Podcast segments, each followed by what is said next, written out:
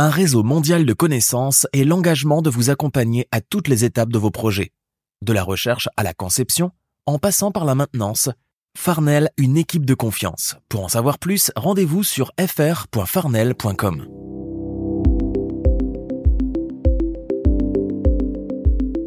Bonjour, bonsoir au microphone Bruno Gouliel-Minetti. Très heureux de vous retrouver pour cette nouvelle édition de mon carnet. C'est l'édition du vendredi 1er septembre 2023.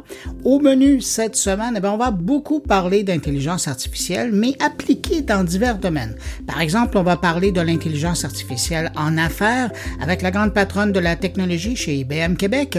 On va parler d'un outil informatique qui utilise l'intelligence artificielle pour simplifier la vie des organisations qui veulent se conformer à la loi 25. Et puis, on va également parler avec l'auteur du livre Le combat des intelligences à l'heure de ChatGPT. Et puis, cette semaine, on commence également une toute nouvelle série de cinq rencontres proposées par TELUS qui commandite mon carnet, d'ailleurs, je les remercie, pendant tout le mois de septembre. Et euh, pour lancer le bal des entrevues, cette semaine, on va rencontrer Nazim Benadi. Il est le premier vice-président réseau de TELUS pour parler du développement technologique chez TELUS. Et puis, il y a mes collègues qui sont là. Il y a Catherine Dupont-Gagnon qui vient faire son tour pour nous parler du coût des brèches de données en entreprise. Stéphane Ricoul s'intéresse à l'empreinte carbone du numérique. Et puis, Jean-François Poulain, lui, nous propose une rencontre avec un expert du UX qui s'intéresse à l'accessibilité. Et juste avant de passer à l'actualité qui a retenu mon attention cette semaine, une salutation toute particulière à cinq auditeurs de mon carnet. Salutations particulière à Martin Pagé. Merci pour votre courriel, ça m'a beaucoup touché. Mélanie Charon, Paul Daou, Stéphane Libaud et de Boston, Anne-Fleur Andrély. Merci pour votre écoute et puis merci à vous que je n'ai pas nommé, mais qui m'accueillez cette semaine entre vos deux oreilles. C'est vraiment apprécié. Alors à tous, je vous souhaite une excellente semaine. La tech en. Vous connaissez Radio Mon Carnet? C'est le meilleur du podcast Mon Carnet, diffusé 24 heures sur 24, 7 jours semaine. Avec plus de 1000 entrevues et chroniques proposées par Bruno Guglielminetti, Jean-François Poulain, Thierry Weber et Stéphane Ricoul. Pour écouter Radio Mon Carnet, c'est simple. Allez sur radiomoncarnet.com ou visitez le blog moncarnet.com.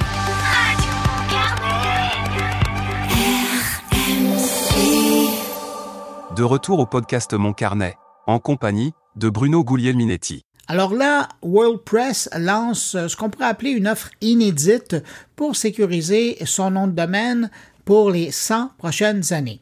Destinée tant aux particuliers qu'aux entreprises, cette offre coûte 38 000 mais elle inclut dans cette offre des sauvegardes régulières de votre site ou de, votre blog et un support premium et bien sûr évidemment la protection de votre nom de domaine.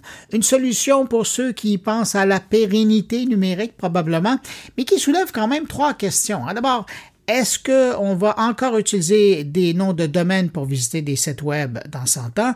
Est-ce qu'on visitera encore des sites web dans 100 ans? Puis, peut-être plus important encore, est-ce que WordPress va être là encore dans un siècle? Aujourd'hui, WordPress est soutenu par une base de clients fidèles, hein? et ça, ben, depuis les deux dernières décennies. Et pour cause, si en 2018, WordPress faisait rouler 30% des sites web présents sur le web, ben, aujourd'hui, on estime que WordPress est derrière 42% de tous les sites web qu'on trouve sur Internet. Alors, est-ce que WordPress a des chances d'être encore là dans 100 ans? Probablement, mais bon, je ne serai pas là pour suivre le dossier. Je passe mon tour pour faire euh, toute une histoire sur les 25 ans de Google euh, ce lundi 4 septembre. D'ailleurs, vous risquez peut-être de m'entendre sur le sujet euh, sur pas mal de médias ce jour-là. Alors, permettez-moi de plutôt utiliser notre temps ensemble pour vous parler de nouveaux services qui arrivent chez Google. D'abord, Google qui vient de dévoiler un nouveau service pour prédire le moment optimal pour acheter un billet d'avion, rien de moins. C'est en analysant les fluctuations de l'an dernier que l'outil arrive à, révéler des tendances pour 2023. Euh, c'est comme ça qu'on peut déjà observer que pour les vols dans la saison de Noël, ben, la fenêtre de réservation optimale est passée de 22 jours avant le départ à 71 jours avant. De plus, les tarifs des vols transatlantiques vers l'Europe ne montrent plus de baisse avant le départ. Euh, les prix ont tendance d'ailleurs à augmenter environ 10 semaines avant le décollage.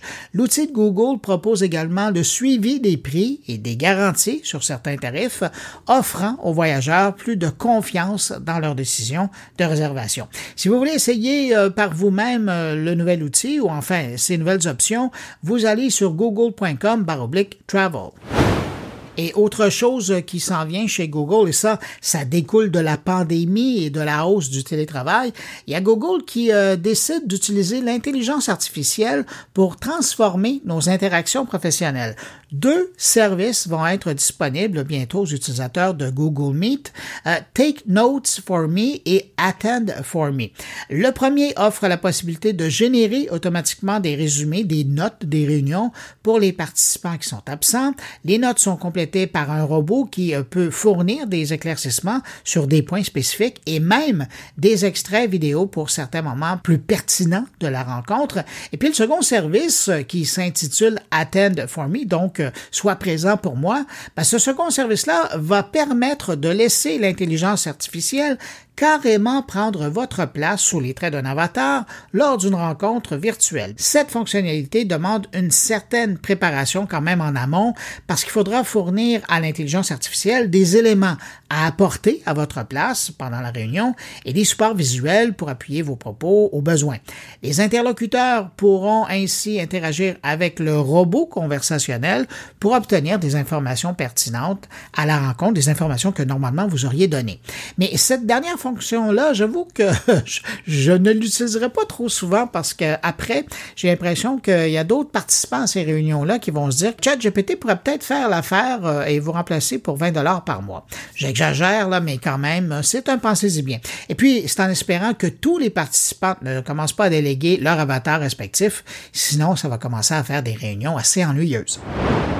L'empreinte des médias sociaux a connu une croissance vraiment importante ces dernières années. C'est devenu un passage obligé hein, de milliards de personnes à travers le monde au quotidien. Et les données les plus récentes de Statista montrent à quel point cette croissance a été significative. Pour vous donner une idée, en 2019, on disait qu'environ 3,5 milliards de personnes utilisaient les plateformes des médias sociaux.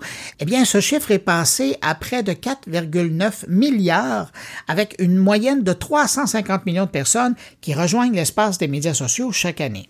Toujours selon Statista, ce chiffre devrait augmenter de 25% dans les années à venir et en 2028, les réseaux sociaux pourraient atteindre plus de 6 milliards d'utilisateurs, soit 75% de la population de la planète. Dans l'univers dynamique de l'IA et plus particulièrement des modèles de langage avancé en intelligence artificielle, ça c'est la façon euh, scientifique et très polie de parler de ChatGPT et de ses congénères là, comme outil, ben, c'est sans surprise qu'on voit que ChatGPT d'OpenAI s'est imposé comme étant le leader absolu avec une part de marché de 90% dans les mentions sur les plateformes telles que Twitter et Reddit parmi les sept principaux LLM depuis le début de l'année. J'en parle parce que j'ai mis la main sur des chiffres de la plateforme d'analyse des médias sociaux Global Data, une entreprise qui se spécialise justement en données. Selon leur analyse, on parle majoritairement de ChatGPT dans des discussions qui abordent l'intelligence artificielle et le langage humain. Pour ce qui est des autres modèles de langage avancés, on mentionne Bard de Google dans presque 6 des échanges. Imaginez, on parle de 90 dans le cas de ChatGPT. Et puis ensuite, ben, ça tombe sous la barre des 1 pour les autres outils d'intelligence artificielle générative. Maintenant, quand on parle de ces outils, on parle de quoi exactement? Ben, souvent, les discussions euh, qui ont été observées, euh, les participants semblent vouloir souligner les risques de désinformation et la nécessité d'une surveillance éthique tout le temps. On parle aussi de l'impact potentiel sur la créativité et la fiabilité suscite des débats. Et je termine avec cette petite info en provenance de la Chine. Il y a le géant chinois de la technologie Baidu qui a lancé cette semaine son robot conversationnel Ernie Bot. Je vous en avais déjà parlé parce qu'on savait que ça s'en venait. Ben là, voilà, c'est fait. Et d'ailleurs, son nom chinois, c'est Wenxing Yiyang. Si ça vous intéresse de savoir, positionné euh, comme une réponse à ChatGPT, ben le Wenxing Yiyang fonctionne principalement en mandarin, mais également en anglais. Le robot marque une étape significative dans l'ambition de la chaîne de devenir un leader mondial de l'intelligence artificielle d'ici 2030 tout en maintenant quand même un contrôle strict sur l'information. Et d'ailleurs, en ce sens, un e-bot est programmé pour éviter les euh, sujets sensibles tels que la place Tiananmen, Taïwan et le Dalai Lama. Euh, si vous êtes curieux, vous pouvez tester hein, le concurrent chinois de ChatGPT en visitant le site du robot conversationnel, mais gardez en tête tout de même que l'interface est en chinois mais si vous utilisez un furteur comme Chrome, celui-ci vous proposera une traduction en français ou en anglais de l'interface. Alors l'adresse, c'est yiyan.baidu.com. Cette semaine, on commence une série de cinq rencontres avec des gens de TELUS et c'est en compagnie de Nazim Benadi, le premier vice-président réseau de TELUS, qu'on brise la glace. Vous connaissez TELUS comme un géant des télécommunications au pays, mais TELUS aujourd'hui a un spectre d'action pas mal plus large. Et c'est d'ailleurs de ça que je voulais parler avec lui. Parce que depuis quelques années, TELUS s'est littéralement métamorphosé en une entreprise technologique qui investit maintenant dans divers domaines aussi variés que l'environnement, la santé et même l'agriculture, et ce particulièrement au Québec. Alors pour parler de ce TELUS d'aujourd'hui, si vous voulez, on rejoint mon invité. Bonjour Nazim Benadid. Bonjour. Euh, Nazim, pouvez-vous m'expliquer comment TELUS a réussi à se transformer d'un fournisseur en télécommunications en une entreprise technologique avec maintenant des divisions et des solutions dans les domaines de l'environnement, de la santé et même de l'agriculture au Québec? Absolument. En fait, TELUS a commencé ses activités au Québec il y a plus de deux décennies avec les acquisitions de ClearNet et de Québectel. Euh, Québectel étant euh, une, compagnie euh, qui date de 1927 et qui avait été fondée par euh, un des grands entrepreneurs du Québec, Monsieur Jules Abriand. Et au cours des, disons, 23 dernières années, nous sommes passés d'une entreprise de télécommunications régionale qui est elle-même le produit de la fusion de plusieurs entreprises régionales à une entreprise technologique mondiale avec des divisions de, euh, en santé, en agriculture, en sécurité et en technologie de, de, de l'environnement. Et fait notable, cette stratégie de différenciation est, est, est différente ouais, de, de, celle de nos pairs euh, du secteur des télécommunications. Cette vocation sociale est non seulement bénéfique pour aider les communautés dans lesquelles nous vivons, nous travaillons et, nous servons nos clients, mais elle nous permet également d'utiliser notre technologie pour résoudre certains des enjeux sociaux les plus importants de notre génération. Puis c'est une transformation qui porte fruit euh, au niveau financier. Donc on essaye vraiment toujours de euh, marier euh, la vocation sociale et notre devoir euh, euh, fiduciaire envers nos, nos, actionnaires, nos employés et nos clients. Juste pour vous donner quelques points, nos unités d'affaires technologie et euh, technologiques en santé et en agriculture ont déclaré une forte croissance du chiffre d'affaires l'année dernière. La valeur de notre marque s'établit aujourd'hui à 10 milliards de dollars et c'est la marque la plus euh, élevée au Canada. Notre valeur d'entreprise a été multipliée par 7 depuis l'an 2000 et le nombre de clients, de connexions clients multiplié par 3, plus que 3. Et puis, nous avons généré un rendement pour les actionnaires d'environ 720% euh, euh, depuis 2000. C'est le double du rendement de l'indice euh, TSX. Et par rapport à nos, à nos pairs au niveau mondial, c'est le meilleur rendement au monde. Et pour finir, nos clients sont les plus loyaux avec le taux de désabonnement le plus faible de l'industrie. En plus de ça, nous avons l'ambition d'être l'entreprise la plus généreuse au monde et remettons 5% de notre bénéfice avant, avant impôt euh, à des organismes communautaires et autres. Ça représente en 2022 à peu près 125 millions de dollars et 1,5 euh, millions d'heures de bénévolat. Et euh, on reste toujours ancré dans les communautés d'où on vient. Puis euh, j'insiste sur ce point parce que, euh, comme je vous disais tantôt, TELUS, c'est la fusion de plusieurs entreprises régionales. Euh, la compagnie de téléphone de la Colombie-Britannique, la compagnie de téléphone du gouvernement de l'Alberta, EdTel, QuébecTel, ClearNet, plus un paquet d'acquisitions. Ça a fait en sorte que euh, la chose euh, la plus commune au niveau culturel de cette entreprise euh, nationale, mondiale maintenant, c'est vraiment le fait que les compagnies régionales étaient très, très, très, très ancrées dans leur communauté. Au Québec, on appelait ça Monsieur Téléphone avant, qui, qui, qui était présent dans tous les villages, puis qu'on allait voir, puis on a vraiment, vraiment gardé ça euh, euh, euh comme faisant partie de notre euh, de notre ADN, euh, je veux dire ça comme ça. Fait que du point de vue de notre stratégie d'entreprise, on, on essaye toujours de dire, ok, notre job, c'est d'avoir le meilleur service à la clientèle possible, d'avoir une bonne expérience pour nos employés, d'avoir un bon rendement pour euh, euh, nos actionnaires et d'utiliser tout ça, tout, tout notre savoir-faire en, en, termes de technologie pour faire une différence au niveau des communautés dans lesquelles euh, dans, comme je vous dis, dans lesquels on, on vit, on travaille et on sert nos clients. Je trouve ça intéressant, puis je veux revenir là-dessus parce que c'est tellement ça, je trouve, qui vous définit, parce que euh, je pense à euh, votre présence au Québec, qui est très forte en région. L'Alberta, c'est la même chose. La Colombie-Britannique, c'est la même chose. Et ce sont des endroits où l'environnement est important et où l'agriculture est important. Et, c'est ça, dans le fond, qui vous pousse à répondre aux besoins de votre clientèle qui sont vos plus fidèles depuis aussi longtemps. Absolument.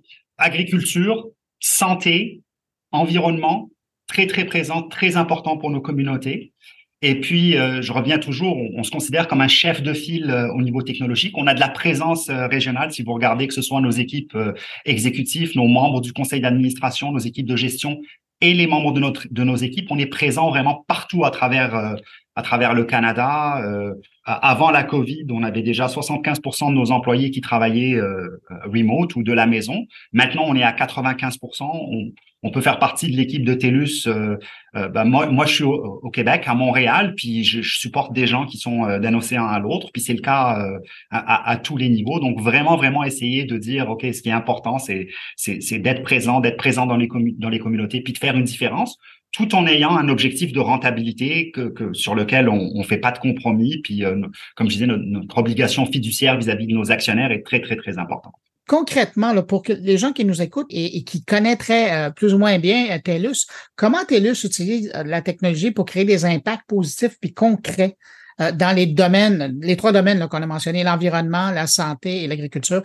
Euh, en santé, par exemple, nous, nous offrons des services de soins primaires et préventifs en termes de santé physique, mentale et financière, que ce soit en personne ou en virtuel. Euh, nous offrons aux employeurs des outils et des services pour les aider à mieux appuyer euh, la santé et le bien-être de leurs employés. Par exemple, nous, offrons des accès à des soins virtuels ou à une pharmacie virtuelle euh, disponible par texto et vidéo encryptée. Nous utilisons la 5G et l'Internet des objets, euh, par exemple, pour mettre à l'essai des solutions d'ambulance connectées pour améliorer la communication et la, la, collaboration en temps réel entre le personnel paramédical et les médecins dans les hôpitaux.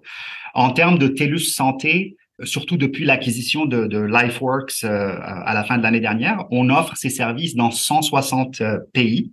Au niveau de l'agriculture et des biens de consommation, notre but, c'est vraiment d'offrir des solutions à l'ensemble de la chaîne de valeur.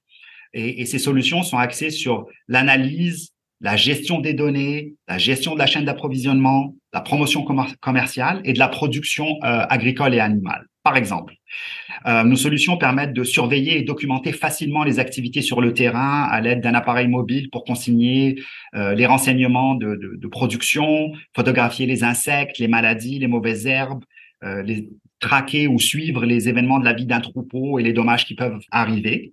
C'est des données qui sont très très utiles pour toute la chaîne d'approvisionnement des agriculteurs aux distributeurs, euh, euh aux, revendeurs. Euh, nos solutions de planification euh, permettent également aux agriculteurs d'élaborer des scénarios de plans de culture et de comparer le rendement du capital investi, les projections de rendement euh, en utilisant les données historiques ainsi que toutes les données qui viennent en termes de changement climatique et ainsi de suite. Euh, et puis finalement, on, on offre également des, des, solutions qui permettent aux commerçants d'acquérir une compréhension globale de l'origine des produits qu'ils qu'ils revendent et d'améliorer la sécurité de l'approvisionnement grâce à une plateforme centralisée dans le but de réduire tout ce qui est gaspillage, déchets et ainsi de suite. Puis euh, finalement, en, en environnement, euh, à travers euh deux euh, fonds qu'on a. Euh, on a un fonds euh, d'investissement qu'on appelle le fonds pollinisateur pour les plus petites entreprises et un fonds d'investissement de qui est vraiment qu'on appelle TELUS Ventures. on fait des partenariats avec des, des, des entreprises de l'environnement comme Veritree ou Flash Forest euh, par exemple, dans ce cas-ci, qui nous permettent d'accélérer la, reforestation en misant sur des drones pour accéder à des terrains difficiles euh, euh, et plus dangereux tout de suite après des, feux, des feux de forêt pour pouvoir accélérer tout ce qui est plantation ou replanter les forêts qui sont, qui sont endommagées. Nazim, pendant qu'on est dans les exemples, je veux absolument vous demander, euh, est-ce que vous pourriez me donner un exemple concret de projet de solution technologique de TELUS que vous avez développé pour contribuer à la durabilité? Oui, absolument. Tout ce qui est euh, stratégie de développement durable, premièrement, c'est quelque chose qui est intégré dans toutes nos activités. Donc, ça fait partie de notre culture. Euh, ça existe à tous les paliers de l'entreprise, que ce soit de la première ligne jusqu'au conseil d'administration, équipe de direction et partenaires. Ça fait partie, ça fait partie de notre rémunération en tant qu'employé, nos objectifs là-dedans. On a trois objectifs principaux. Euh, premièrement, nous procurer 100% d'électricité nécessaire auprès de sources renouvelables ou à faible émission d'ici 2025. Deuxièmement, améliorer notre efficacité énergétique de 50% d'ici 2030 par rapport au niveau de 2019. Puis finalement, en 2030, devenir une entreprise zéro déchet et carboneutre. On peut euh, penser, par exemple, à tous nos programmes d'économie circulaire qui récupèrent, remettent à neuf et, revendent des appareils usagés. Par exemple, depuis 2005, notre programme a permis euh, d'amasser 3,5 millions d'appareils mobiles pour les recycler ou les revaloriser. Euh, on a investi dans une entreprise qui s'appelle Mobile Clinic, qui nous a permis de euh, réparer ou de remettre à neuf 750 000 appareils euh, téléphoniques et, éviter euh, qu'ils finissent dans un site d'enfouissement. Comme je vous disais tantôt, nous sommes passés de 75% des membres de l'équipe qui pouvaient faire du, du, du télétravail à 95% et on estime que ça nous évite ou ça nous permet de, de une réduction annuelle de 20 000 tonnes de, de CO2 ou 164 millions de kilomètres. Et enfin, euh, TELUS a récemment euh, célébré la plantation de son millionième arbre, euh, ce qui équivaut à la plantation de 20 000 euh, acres de forêt, mais on essaye toujours, encore une fois, à chaque fois qu'on émet quelque chose, euh, soit de, de, de, de faire un, un, un offset à travers de la plantation, soit travailler sur vraiment des réductions d'émissions. Alors là, on parle de durabilité dans différents secteurs, mais là, je vais quand même en profiter parce que vous êtes quand même vice-président réseau. Alors évidemment, moi, je veux parler de vos réseaux avec vous ça ressemble à quoi vos, efforts au niveau de la durabilité? Quand on parle aujourd'hui là c'est la fibre optique là ça ressemble à quoi euh, quand on, maintenant on est conscient qu'on doit développer des réseaux de télécommunications durables? Ben, en fait ça ressemble à l'utilisation d'une technologie qui est par nature plus économe en énergie on va dire ça comme ça. La fibre optique euh, notre produit euh, Pure Fibre qui rejoint 99% des familles et des entreprises des territoires qu'on sert au Québec est 85% plus efficace sur le plan énergétique que les réseaux de cuivre traditionnels à travers lesquels on fournissait le téléphone puis euh, l'internet euh, euh, DSL tel qu'on l'appelle. Mais en plus de ça, en déployant de la fibre, on a commencé à retirer activement nos infrastructures de cuivre. Puis ça nous permet de recycler et de revaloriser des millions de livres de cuivre chaque année, puis ça va être en croissance pour les années à venir. Puis chaque tonnes de cuivre recyclé évite environ 2,8 tonnes euh, d'émissions qui résulteraient de l'exploitation minière euh, traditionnelle de, ce cuivre-là. De plus, nos réseaux ou nos services permettent de proposer des solutions plus durables et de réduire les émissions de, carbone. Ils permettent aux Québécois de travailler de la maison, que ce soit nos services de fibre ou nos services euh, mobiles, en réduisant les déplacements, mais également notre service de maison connectée optimise la consommation de l'énergie euh, à la maison. Euh, nos technologies en santé permettent de consulter un médecin ou un pharmacien de manière virtuelle, ce qui sauve à peu près 2,5 tonnes d'émissions de carbone. À, travers euh, TELUS Agriculture et biens de consommation, nous réduisons euh, les pertes alimentaires en connectant l'ensemble de la chaîne de, valeur de la ferme à la fourchette. Et puis, pour finir, nous avons conclu une entente stratégique de 10 ans avec l'entreprise Google qui est carboneutre euh, à travers laquelle nous transférons certains de nos actifs informatiques de nos centres de données vers les centres de données de Google, atteignant ainsi euh, une, une carboneutralité. Mais maintenant, moi, je vais vous amener, je vais aller un petit peu plus loin parce que c'est clair, avec les exemples que vous me donnez, vous êtes pas mal dans l'innovation. Mais en plus de ça, pour mettre une autre couche, vous avez des hubs d'innovation, notamment à Montréal, où vous collaborez avec des partenaires comme ZU et, et, l'ETS, pour mentionner que ceux-là dans, vos missions sociales. C'est quoi l'avantage? Pourquoi faire ça? Ben, ça, a deux avantages. Le, le premier avantage, c'est vraiment en fonction de notre vocation de capitalisme social. Donc, nous croyons que pour réussir en affaires, nous devons aider les communautés et utiliser notre technologie pour créer un monde meilleur et pour résoudre des enjeux sociaux les plus importants de notre génération. Donc ça, c'est vraiment le, euh, la, la, la déclaration d'intention. Mais en même temps, nous croyons également que l'innovation technologique, pour être accélérée, pour être favorisé, pour être développé, a besoin de partenariats entre l'industrie et euh, les entreprises innovantes. Donc, si on regarde, par exemple, euh, un des, euh, laboratoires 5G euh, que nous avons avec euh, ZU, qui est un pôle créatif montréalais qui a été mis en place par Monsieur Guy La Liberté. On, on, a créé un laboratoire qui est doté d'un studio de réalité virtuelle augmentée pour produire du contenu immersif. Donc, euh, ça va bien avec le média, ça va bien avec euh, euh, tout ce qui est euh, industrie créative, et ça permet de soutenir des entrepreneurs. Je vais vous donner deux exemples, deux compagnies du Québec qui sont présentes dans, dans cet incubateur.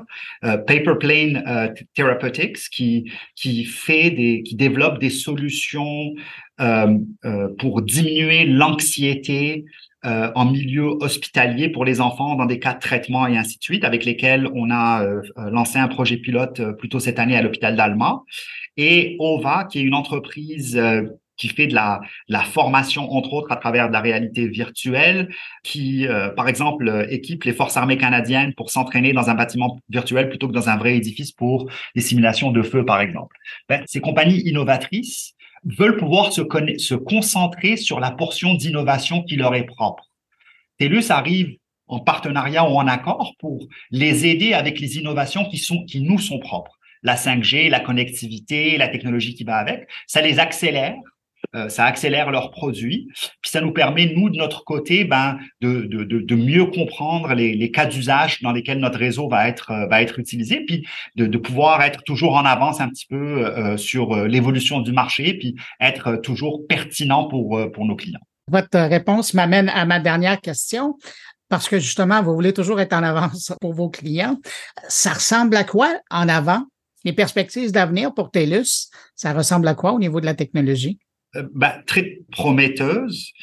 On, on, sait que par exemple la 5G va nous connect, va nous permettre de connecter euh, plus de 30 milliards de dispositifs euh, toutes, sortes de, de, de, de, domaines, agriculture, santé, véhicules autonomes, euh, euh, toutes sortes de mines. On parle beaucoup, par exemple, de friendshoring, pardon, je suis pas sûr comment traduire ça euh, en français, et de, rapatrier des, des, capacités manufacturières en Amérique du Nord et en Europe on sait que ces capacités manufacturières, euh, entre autres, font appel à énormément d'automatisation, de, robotique, d'intelligence artificielle, puis que tout ça va pouvoir se faire à travers de la connectivité 5G et dans le futur 6G et ainsi de suite. Donc, euh, en même temps, on, on, reste très en avance, puis en même temps, on, on expérimente ou on commence à mettre en place des, des solutions innovatrices qu'on voyait pas avant. Par exemple, euh, une compagnie du Québec qui s'appelle PayFacto, qui s'occupe de solutions de paiement euh, dans le cadre d'événements euh, euh majeurs euh, sportifs ou musicaux qui ont lieu, par exemple, euh, au, au, parc Jean Drapeau. On a testé avec eux un réseau privé virtuel qui leur permet, à travers un réseau sans fil partagé, d'avoir une qualité de service propre à eux qui permet que leurs transactions sont traitées avec la meilleure qualité de service, grande vitesse, pas de latence, puis s'assurer que tous les paiements soient faits de, de, manière transparente et efficace. Euh, comme je vous disais tantôt, on, pilote des drones dans le secteur de l'environnement pour euh, euh, reforestation, feux de forêt et ainsi de suite. véhicules connectés et autonomes, TELUS a été choisi comme partenaire exclusif de connectivité pour le projet Arrow, qui est le premier véhicule zéro émission fabriqué au Canada. Puis on travaille énormément là-dessus. On est partenaire exclusif également avec GM au Canada. On a des services sécurité publique, donc services de police, services d'urgence pour leur donner accès à de la connectivité en termes de, de, de en situation d'urgence de bonne qualité puis disponible un petit peu partout. Euh, on a à de plus en plus à faire avec des événements climatiques extrêmes, qu'on pense à la tempête de verglas qu'il y a eu euh, euh, à la fin de l'hiver dernier, ou aux incendies de forêt qui, qui ont lieu euh, en ce moment dans l'Ouest canadien ou dans la région de cette île. On a développé des solutions qu'on appelle des cells on wheel, donc vraiment un site cellulaire mobile qu'on peut déplacer et aller poser dans les par hélicoptère ou autre, dans des endroits où les premiers répondants sont travailler sur des situations d'urgence pour leur fournir de la connectivité euh, sur leur téléphone cellulaire normal.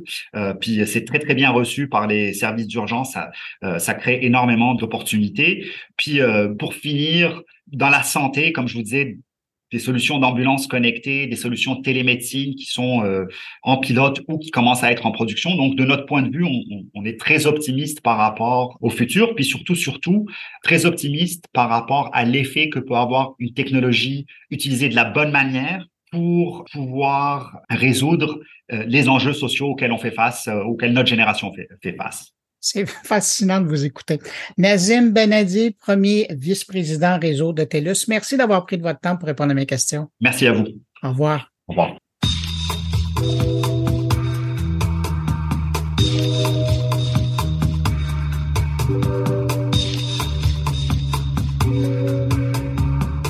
Alors, je sens qu'il va y avoir des auditeurs qui vont vouloir me remercier à la fin de cette entrevue. Mon prochain invité, c'est le grand patron de Coginov, une boîte qui fait dans des solutions informatiques pour simplifier la tâche et la vie des entreprises. Mais euh, vous savez, parce qu'on en a parlé quelques fois dans les dernières émissions de mon carnet, une nouvelle date butoir de la loi 25 est à nos portes et je vois qu'il y a encore beaucoup d'organisations qui cherchent des solutions pour se conformer à la loi.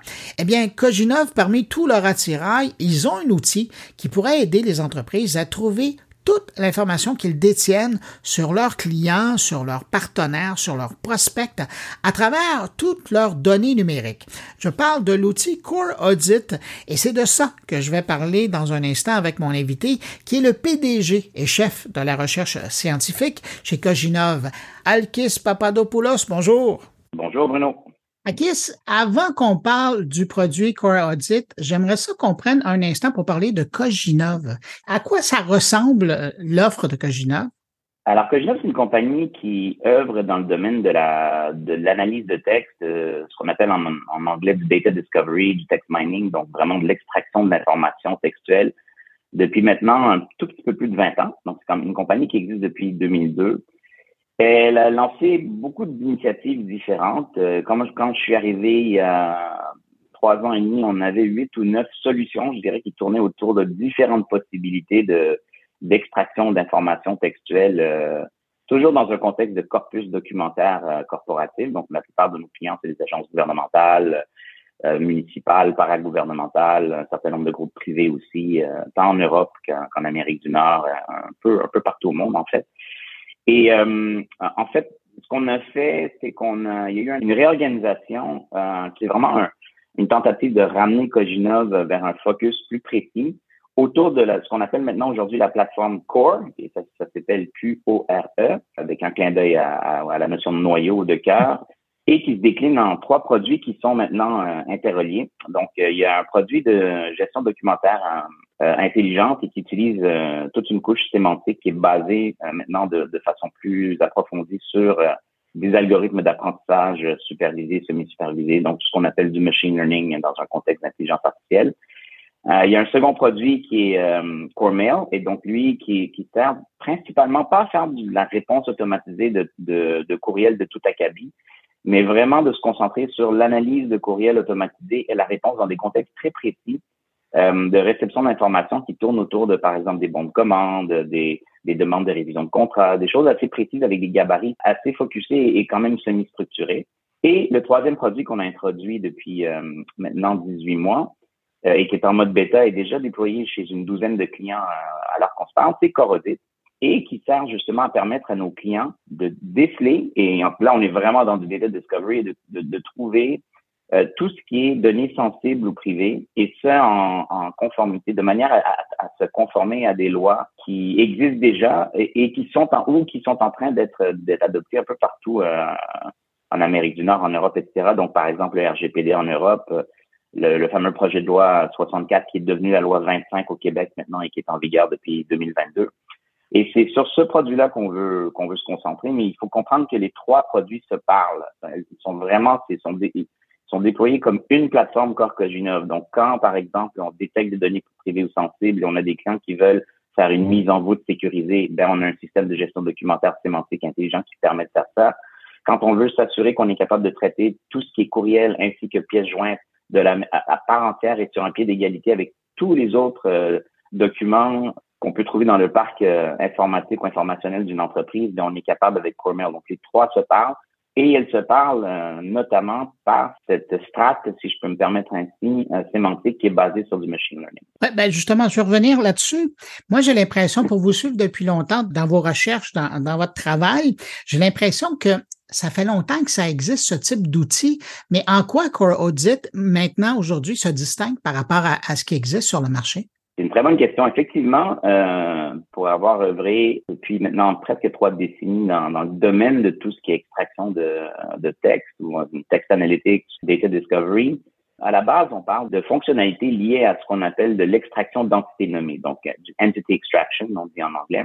Et c'est vrai que ça fait longtemps que ça existe. Donc l'idée, c'est d'être capable d'analyser des textes, donc évidemment de les segmenter de façon euh, de façon euh, classique euh, en paragraphes, en phrases et ensuite en expressions qui peuvent être des mots simples ou des expressions de multimots, des expressions idiomatiques, etc., etc. D'être capable de se faire en tenant compte de la méta-information, en tenant compte des aspects plus modernes de communication aussi évidemment, donc par exemple l'utilisation de de symboles, beaucoup dans un contexte sémiotique, donc d'émoticons, des choses comme ça, des des abréviations, des initialismes, des raccourcis. Et euh, l'idée, c'est d'être capable de tout faire cela de manière à être capable de détecter euh, au sein d'un document et parmi de nombreuses possibilités de combinaisons de mots, etc., les expressions et ou mots qui correspondent à des données très, très, très précises, c'est-à-dire ce qu'on appelle des données sensibles ou privées. Et là, on fait vraiment référence à des données comme, euh, ça peut être par exemple un numéro d'assurance sociale, ça peut être un numéro de permis de conduire, ça peut être une adresse, un numéro de téléphone, ça peut être euh, un lieu de travail, un statut civil, ça peut être toutes sortes de choses qui sont considérées comme étant des données sensibles et, ou privées parce que euh, ce sont des données qui permettraient potentiellement de, de capter de l'information à propos d'un individu ou d'une compagnie ou d'une société ou d'une agence gouvernementale et possiblement d'usurper cette information-là de, de, de, manière malveillante. Donc, dans le but soit de s'approprier l'identité, soit de procéder euh, avec cette information-là à des attaques dans un contexte de, cyberattaque ou des choses comme ça. Donc, c'est très, très important d'être capable de les déceler avec la plus grande précision possible. Ce qui distingue Coginov en la matière, c'est euh, une combinaison, en fait, une approche qui combine des règles taxonomiques très strictes en termes de codification de ce qu'on appelle le savoir, donc la façon de codifier les phrases, les expressions, etc., dans un contexte verticalisé ou par industrie, parce que les expressions utilisées dans, dans un contexte bancaire versus un contexte d'assurance versus un contexte de télécommunication, dans un contexte de production manufacturière sont différentes. Et euh, de se faire également euh, de manière à, à vraiment minimiser euh, les taux d'erreur. Le problème, et il y a des expressions peut-être que les, que les gens vont comprendre quand on parle de faux positifs et de faux négatifs, mm-hmm. c'est quelque chose auquel on est grandement exposé. Et en combinaison des approches linguistiques formelles avec des structures taxonomiques de représentation de la connaissance, avec euh, ce qui est dernier cri, je dirais, en matière d'apprentissage euh, automatisé, donc du machine learning basé sur des réseaux neuronaux, donc ce qu'on appelle du deep learning en anglais, euh, ou de l'apprentissage approfondi aujourd'hui, on est capable d'arriver à des résultats où les, les taux de précision sont extrêmement élevés. Par contre, pour ce faire, il a fallu pendant des années euh, entraîner ces systèmes-là avec beaucoup de données tout en préservant l'information euh, d'anonymisation. Donc, on peut pas utiliser les données de nos clients pour des raisons évidentes parce que c'est les mêmes données qu'on cherche à protéger. Donc, la collecte de ces données-là, puis on le voit un peu avec ChatGPT euh, en ce moment, c'est assez curieux. Euh, le New York Times s'apprête à, probablement à les poursuivre et ça, ça va, ça, ça va être une vague déferlante parce que ChatGPT réussit très bien, mais se sont appropriés des données sans demander la permission et sans, en fait, euh, en payer l'usage. Et donc, nous, on a fait très attention à ça. On utilise beaucoup de données qui sont de domaine public. Donc, on utilise des librairies qui sont de domaine public. S'il faut utiliser des données comme, par exemple, le, contenu de Wikipédia, ben, on, on, obtient les licences appropriées pour ce faire de manière à respecter le contenu. Et c'est ça la grande différence aujourd'hui. Il y a peu de petites entreprises qui rivalisent avec la force de frappe de Cogenov en ce moment. Et c'est pas parce qu'on est nécessairement meilleur. J'ai un, j'ai un respect énorme pour l'écosystème euh, euh, technologique, euh, infrastructure à intelligence artificielle, apprentissage automatisé, tout ce qui est tout ce qui est euh, de technologie de pointe et développement informatique de pointe au Québec est, très fort, très puissant. Mais on a une longueur d'avance parce qu'on a commencé à travailler sur le problème il y a cinq ou six ans dans le contexte du RGPD en Europe. Alors, on a pu faire la danse sur une, une série de, de, de, de consignes qui, qui sont inscrites dans cette loi ou dans cette série de lois et qui nous ont permis d'en apprendre énormément et de bien faire ce qu'on appelle euh, le nettoyage des données de manière à avoir les résultats les plus précis possibles. Et on peut se faire en plusieurs langues, évidemment. Au Québec, on est obligé d'être capable de le faire à tout le moins en anglais, en français, mais on fait affaire avec des clients qui sont des conglomérats internationaux ou qui ont des clients ou des partenaires ou des, des consommateurs dans un contexte international. Donc, il faut être, capable de composer avec d'autres langues. Et c'est là où Pagina vraiment se distingue. Alors, tout ce savoir-faire-là qui a été développé dans les dernières années, là, dans le contexte du RGPD, comme vous le disiez, avec le raffinement ou le peaufinement de l'outil, pour le Québec, ça tombe juste à temps parce que les organisations euh, qui se retrouvent à, devoir se conformer à la loi 25, ben, les informations euh, dont vous parliez qui se trouvent dans différents endroits dans leur organisation, c'est justement un, outil comme le vôtre qu'ils ont besoin pour s'assurer de trouver ces informations-là.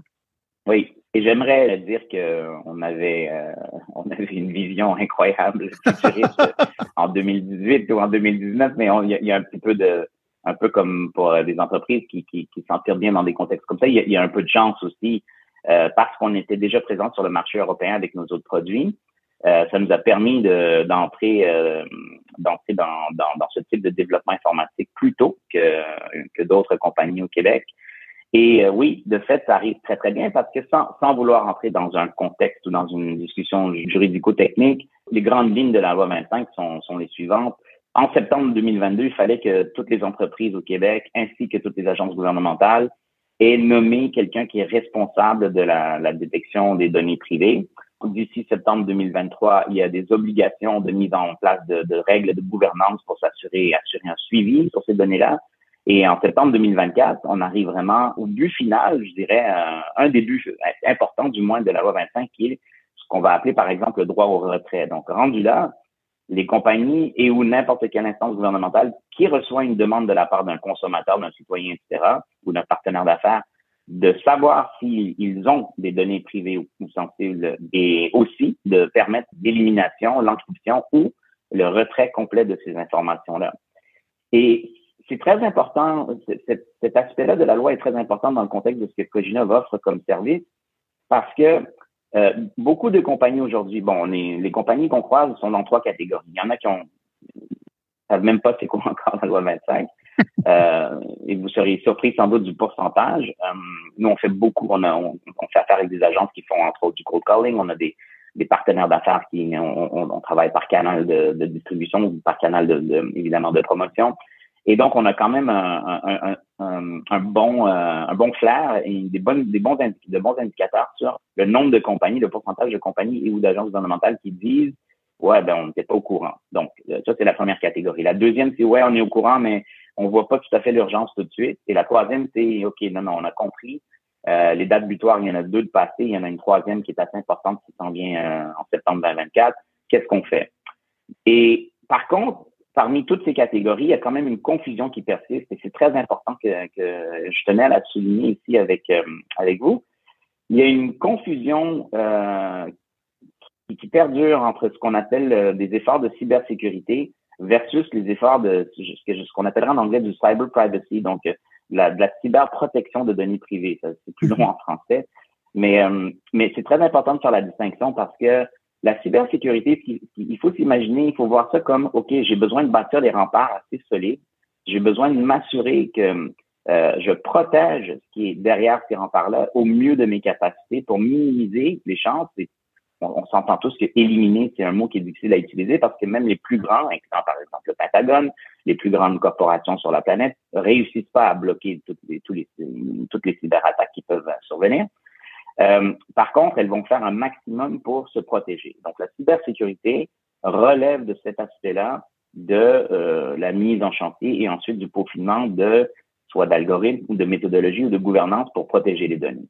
Par contre, c'est une chose de protéger les données, mais c'est une toute autre chose de savoir quelles sont les données sensibles qui peuvent potentiellement être exposées dans l'éventualité où mes remparts ne suffisent pas et qu'il y a brèche. Dans ce cas-là, maintenant, avec les lois en place comme le RGPD et la loi 25, il y a obligation, premièrement, de divulguer une attaque, qu'elle soit interne ou externe, parce qu'encore une fois, une attaque, des fois, oui, ça peut être euh, des agents de pays étrangers, ça peut être des groupes, euh, des groupes euh, malveillants qui ont des intérêts financiers à cœur et donc qui vont attaquer des entreprises ou des agences gouvernementales. Mais des fois, ça peut venir de l'interne, comme on, comme c'est arrivé ici à certaines grandes institutions québécoises. Mais peu importe d'où vient la brèche, il faut savoir qu'est-ce qui a été exposé parce que non seulement il y a obligation de divulguer, mais après ça, quand les clients vont vouloir savoir qu'est-ce qui a été exposé, il y a maintenant obligation de pouvoir le, leur expliquer, leur dire, et ensuite de, de s'assurer de pouvoir aller bloquer, protéger ces informations-là dans la mesure du possible, ou du moins avertir les autorités nécessaires quelles informations précises ont pu être potentiellement exposées sur le dark web ou des choses comme ça. Et c'est ça euh, que Cogino fait. On n'est pas une compagnie de cybersécurité. Nous, on est vraiment là pour aider à dire ne, mettez, ne, vous, ne, vous limitez pas seulement à mettre en place les remparts ou les protocoles nécessaires pour protéger vos données. Assurez-vous de savoir qu'est-ce que vous protégez et quelles données sont les plus sensibles potentiellement, les plus à risque.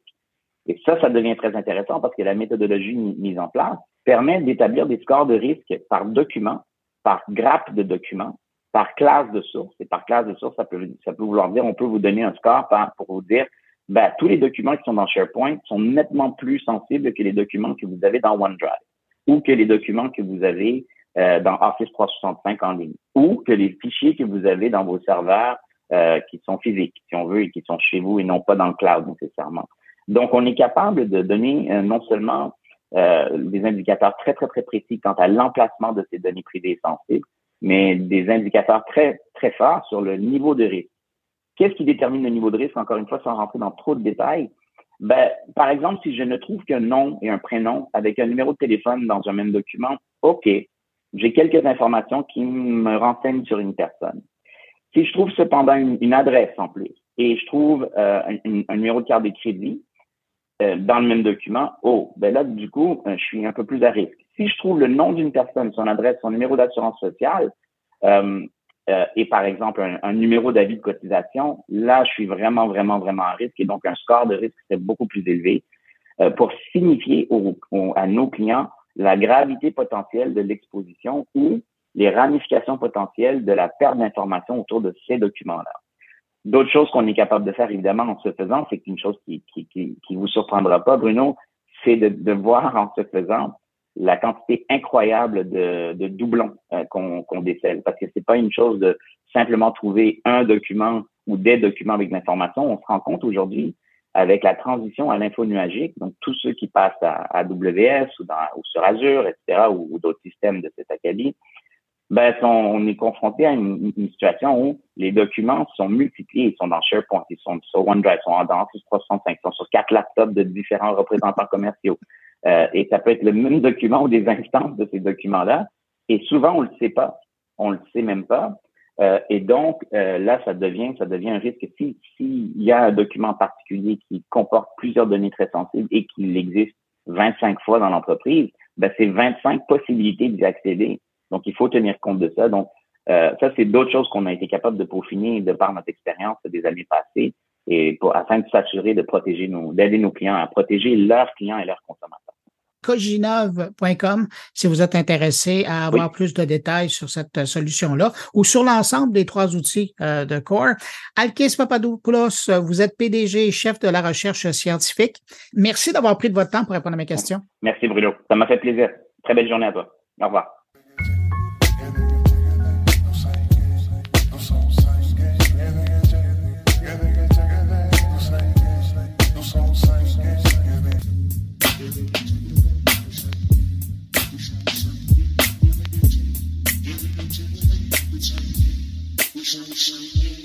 IBM vient de faire paraître une nouvelle enquête sur l'intelligence artificielle générative et son impact sur la main-d'œuvre. L'étude a été faite auprès de 3000 chefs d'opération dans 28 pays, dont le Canada, et met en lumière les défis des chefs d'entreprise sur le plan du travail et des talents. Alors, pour parler du constat de la situation, on va aller rejoindre Nathalie Lebrohon. Elle est la présidente d'IBM Québec Technologie. Bonjour, Madame Lebrohon.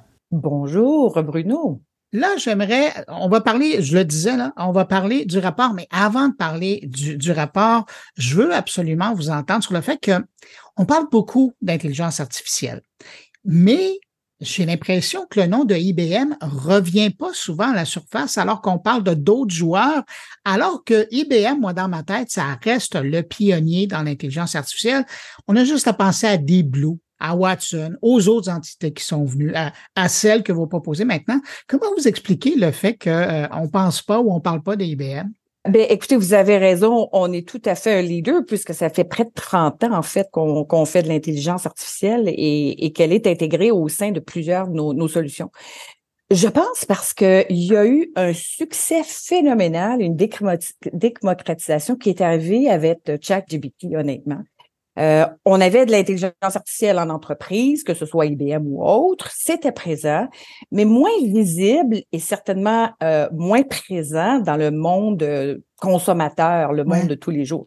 Ce que ChatGPT a réussi à faire, c'est vraiment de, à travers son grand modèle, le Large Language Model qu'il a créé, et, et, le fait qu'il l'a rendu gratuit à tout le monde a donné un accès à une masse de gens et a créé un, un vrai engouement là, pour euh, cette nouvelle technologie-là et, euh, et la mise en application euh, personnelle, hein, que ce soit étudiant, moi dans ma famille, il y en a qui l'utilisent, etc., ou que ce soit même en affaires, parce que ça fait questionner les entreprises sur qu'est-ce qu'on fait, nous, avec ça. IBM, nous, on est que centré sur les entreprises. Alors, on n'a aucun produit pour le consommateur, aucun produit qui se retrouve dans le marché. Ce n'est que pour l'entreprise. Et jusqu'à tout récemment, euh, on était très focusé à, à rendre l'intelligence artificielle présente à l'intérieur de nos solutions. Alors, on a des solutions d'automatisation pour le client dans lesquelles il y avait de l'intelligence artificielle. On a des solutions d'opération des TI dans lequel on a mis en application l'intelligence artificielle et graduellement des modèles de, de, technologie d'intelligence artificielle générative. On a lancé que récemment, pas très loin après, les Google et les, euh, Microsoft, OpenAI, euh, notre propre solution WatsonX, et puisqu'elle est plus que juste euh, en niveau entreprise, elle est juste un petit peu moins présente. Par contre, ceux qui veulent le voir est en application dans le moment au US Open. Euh, si vous allez sur le site du US Open, on la voit en application. Elle était à Wimbledon et euh, elle était au Masters pour les gens qui veulent vraiment la voir en action. Et c'est vraiment impressionnant. On reste quand même dans l'intelligence artificielle. Vous venez de publier une nouvelle enquête qui a été faite. Pourquoi avoir fait cette enquête? Alors, euh, IBM, on a euh, une entité qui s'appelle le IBM Business Value Institute qui, qui fait régulièrement des enquêtes sur un nombre euh, de différents sujets euh, qui, qui ont à cœur les, les technologies de l'information. Alors, on vient récemment d'en faire une sur the cost of a data breach, donc combien est-ce que ça pouvait coûter lorsqu'on a un incident de sécurité. On le fait annuellement. Euh, on fait régulièrement aussi des sondages auprès de grandes entreprises et donc les, les CEO et les C-level executives.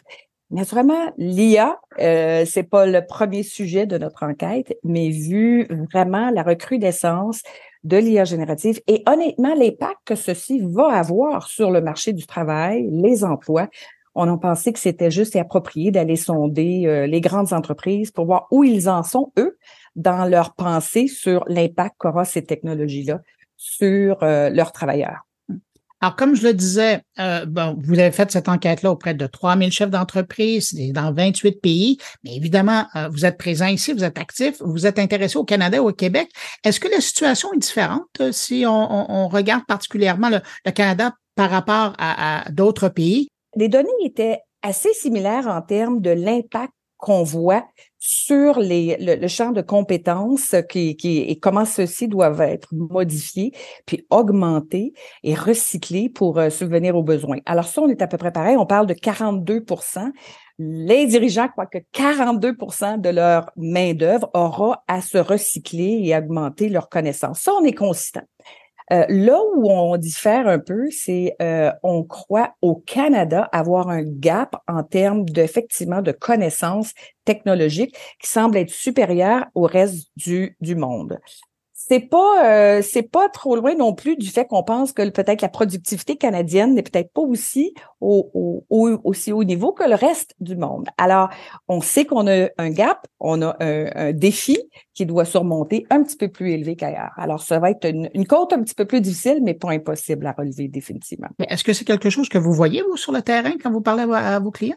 Définitivement. Euh, écoutez, il y a été, euh, il y a été une, époque où est-ce que, puis encore aujourd'hui, on a besoin des compétences euh, pour faire le support des TI, l'application de l'intelligence des modèles aujourd'hui. On a besoin d'équipes, des équipes très spécialisées, des scientistes de données, des ingénieurs de logiciels et de machine learning. c'est déjà difficile d'avoir ces compétences-là, mais au moins ce sont des compétences très profondes. Là, ce qu'on voit qui est le changement, c'est qu'on a besoin d'avoir un peu moins de profondeur parce que les modèles sont plus faciles, l'accès mm-hmm. aux données, c'est plus facile. Tout ce qui est avec l'IA générative nous, nous rend soudainement ça plus accessible qu'avant. Mais par contre, là, on, ça demande une connaissance beaucoup plus large. Donc, ça prend plus de gens qui ont cette connaissance-là, assez pour le corpus, assez pour dire, oh, je vois ici une opportunité et être capable de les identifier. Ça se passe au niveau des unités d'affaires, euh, ça se passe au niveau des ressources humaines, ça se passe au niveau des documents, des, des, des, des, corps euh, légaux, euh, les, les, les gens qui sont dans le monde légal, ça se passe au niveau potentiellement des infirmières des infirmiers dans le monde. Alors, soudainement, c'est tout le monde qui devrait avoir un minimum de connaissances. Et là, on a vraiment euh, un gap là, ici au Québec, partout comme ailleurs. Ça, c'est clair. Ça, c'est intéressant parce que dans le fond, ce que vous êtes en train de me dire, c'est que l'IA générative, ça, ça influence le paysage professionnel. Mais avez-vous vu d'autres endroits dans le paysage professionnel où ça modifiait des choses? Oui, effectivement. Euh, alors, ça prend euh, dans l'étude, c'est euh, les, les, les, ce qui est ressorti le plus, les compétences dont on parle. Soudainement, c'est l'analytique avec le sens des affaires. C'est euh, c'est ce qu'on a trouvé là et et l'intégrité dans le sens de ok, on utilise de l'intelligence artificielle. Comment est-ce qu'on s'assure qu'elle soit bien gouvernée? Soudainement, ces deux sujets-là qui étaient peut-être un petit peu moins présents ressort parce que quand on doit créer un modèle, alors si le modèle n'est plus créé par toute une équipe qui se concentre, mais un groupe quelque part, il doit y avoir une connaissance un petit peu plus large. Alors ça, c'est des compétences additionnelles. Euh, il faut repenser, ou ce qui, ce qui ressort, c'est comment on repense le travail, non pas pour remplacer par l'intelligence artificielle, mais augmenter le travail. Alors, comment est-ce qu'on arrive à sortir euh, les éléments qui ont moins de valeur, peut-être les automatiser et puis les rendre faciles avec l'intelligence artificielle et se refocuser sur les éléments qui ont de valeur. Alors, ça, c'est un processus euh, de, de, de retravailler, de repenser les processus d'affaires afin de, les améliorer. Alors, ça, c'est beaucoup de nouvelles compétences que certaines personnes avaient à petite échelle, mais là, on demande que ce soit à beaucoup plus grande échelle pour faire les transformations requises. Euh, je poursuis dans votre étude. Comment les chefs euh, d'entreprise canadiens perçoivent l'analphabétisme technologique ou la littératie? Et puis son impact sur leur activité? J'imagine que ça, ça ressort aussi. Ça ressort, effectivement, effectivement, comme étant euh, un, des critères. D'ailleurs, ça en était un qui était dans les dernières années parce qu'on on fait quand même ça euh, plusieurs années, depuis plusieurs années, des études similaires. Ça n'était un qui ressortait pas beaucoup. Et là, il ressort comme un des éléments les plus importants. Plusieurs d'entre nous dans le marché essaient de voir comment qu'on adresse ceci. Euh, puis en combinaison à ça, je vais vous dire que si on regarde les statistiques des STEM, alors Science, Technology, Engineering, Math, euh, c'est à la baisse. On a de moins en moins de gens dans les STEM. Alors, on considère que la littératie doit être effectivement beaucoup plus élevée. C'est un, créneau qui est manquant, mais en même temps, les sciences, technologies, engineering et maths, les STEM sont à la baisse. Alors, c'est vraiment un, un problème qu'on voit dans le moment. D'ailleurs, IBM, on a investi dans ce qu'on appelle Skills Build, qui est un outil de formation, de littératie pour euh, aider les gens à avoir des connaissances en technologie, gratuit pour le monde euh, scolaire. Euh, notre objectif est de former 30 millions de personnes d'ici 2030. Et l'idée, c'est de, de prendre des gens, parce que je reviens à tantôt, moins besoin d'être profond, plus de connaissances générales, mais soudainement, on peut prendre beaucoup de gens qui sont peut-être recyclés dans un autre domaine du marché des affaires, qui chercheraient à rentrer dans le domaine des affaires avec un, certaines compétences, sont capables d'aller chercher euh, un minimum de compétences pour être capable d'œuvrer dans le marché. C'est vraiment un défi que nous et les autres entreprises et gouvernements doivent s'y attaquer, c'est sûr. Ben, là, vous m'amenez à ma prochaine question. Il y a donc l'IA générative, elle cause la requalification professionnelle de bien des gens. Oui, effectivement, effectivement. Alors que par le passé, on est dans des unités d'affaires, on n'a pas vraiment besoin de connaître en détail certaines des technologies. Comme utilisateur en entreprise, on touche à de la technologie à chaque moment de notre journée, mais on n'a pas besoin de comprendre comment elle fonctionne derrière. Quand on se rend avec l'IA générative, moi, comme travailleur, que je sois euh, euh, quelqu'un qui est, je mentionne tantôt ressources humaines, quelqu'un qui est dans l'ITI ou quelqu'un dans le service à la clientèle, euh, y a un minimum de compétences et de connaissances, je peux identifier des opportunités ou, et voyons, je réponds à ces questions-là régulièrement. Pourquoi est-ce qu'on pourrait pas ici automatiser? Alors, ça, ça demande soudainement le la transformation n'est plus de quelques personnes, mais devient l'affaire de tous. C'est pour ça qu'on pense que cette technologie-là va vraiment révolutionner euh, nos façons de travailler dans le futur. Je reviens à votre rapport. Une autre question qui, me venait en tête. Comment les cadres supérieurs canadiens prévoient gérer l'incidence de l'IA ou, l'automatisation sur les compétences du personnel? Alors, ce qui nous a euh, ben, pas surpris, mais c'est quand même euh, assez étonné un petit peu, c'est que la majorité d'entre eux, près de 60% comptent, euh, euh c'est 58% en fait, comptent prendre leurs employés et vraiment euh, augmenter leur formation. Alors, vraiment les recycler à l'intérieur pour leur donner ce dont ils manquent. OK? Alors que ce soit en, en, en information générale sur sur euh, l'intelligence artificielle ou que ce soit sur la responsabilité et la gouvernance éthique et l'importance de ce qu'on fait, parce qu'on peut pas juste prendre un outil euh, et on l'intègre euh, sans qu'il y ait une certaine gouvernance pour s'assurer de sa crédibilité et que ce soit juste ce qui est fait au nom de l'entreprise. Et c'est seulement 41 euh, qui vont aller chercher des ressources de l'extérieur. Alors pour nous, c'était un surprenant, mais deux très, très positif de dire que les entreprises veulent garder leur personnel et veulent les aider à, continuer à croître dans leurs compétences. Euh, si on poursuit dans ce thème-là, donc euh, ces entreprises-là, elles sont conscientes qu'elles vont devoir s'adapter, elles vont devoir évoluer. Quand vous regardez vos clients, mais aussi les gens qui ont répondu à votre enquête, comment vous percevez les défis auxquels ils vont avoir à affronter dans les années à venir? Parce que c'est là, là. Oui, c'est effectivement là. Écoutez, beaucoup d'entreprises font euh, des petites implantations très deep. Il faut passer, il faut laisser le mode recherche et développement, il faut passer en mode vraiment production et, mise en chantier. OK? Alors, ça, c'est le premier défi. Deuxième, puis pour y arriver à ça, il faut oser, puis oser à petite échelle. Mmh. Alors, euh, nous, ce qu'on ce qu'on fait avec nos clients, c'est on n'essaie pas de tout refaire. Ça donnerait, on se choisit un cas d'utilisation bien spécifique. On l'identifie très clairement avec euh, les usagers. On trouve la façon, on refait le modèle, on l'ajuste, on fait le tuning, comme on dit, on a fait la mise au point, et on lance et on laisse. Et, et c'est avec cette façon-là très simple et rapide qu'on peut tester. Ça fonctionne très bien. Et si ça ne fonctionne pas, on, on pivot, on fait un pivot et on réessaie quelque chose d'autre. Alors, je pense que ce qui est le, grand défi de l'entreprise, c'est comment mettre à pivot. On a beaucoup de grandes entreprises qui ont des beaux grands processus. Comment est-ce qu'on fait ça en s'assurant que les données sont sécurisées, que ce qu'on met dans les mains des employés de nos clients est juste et bon?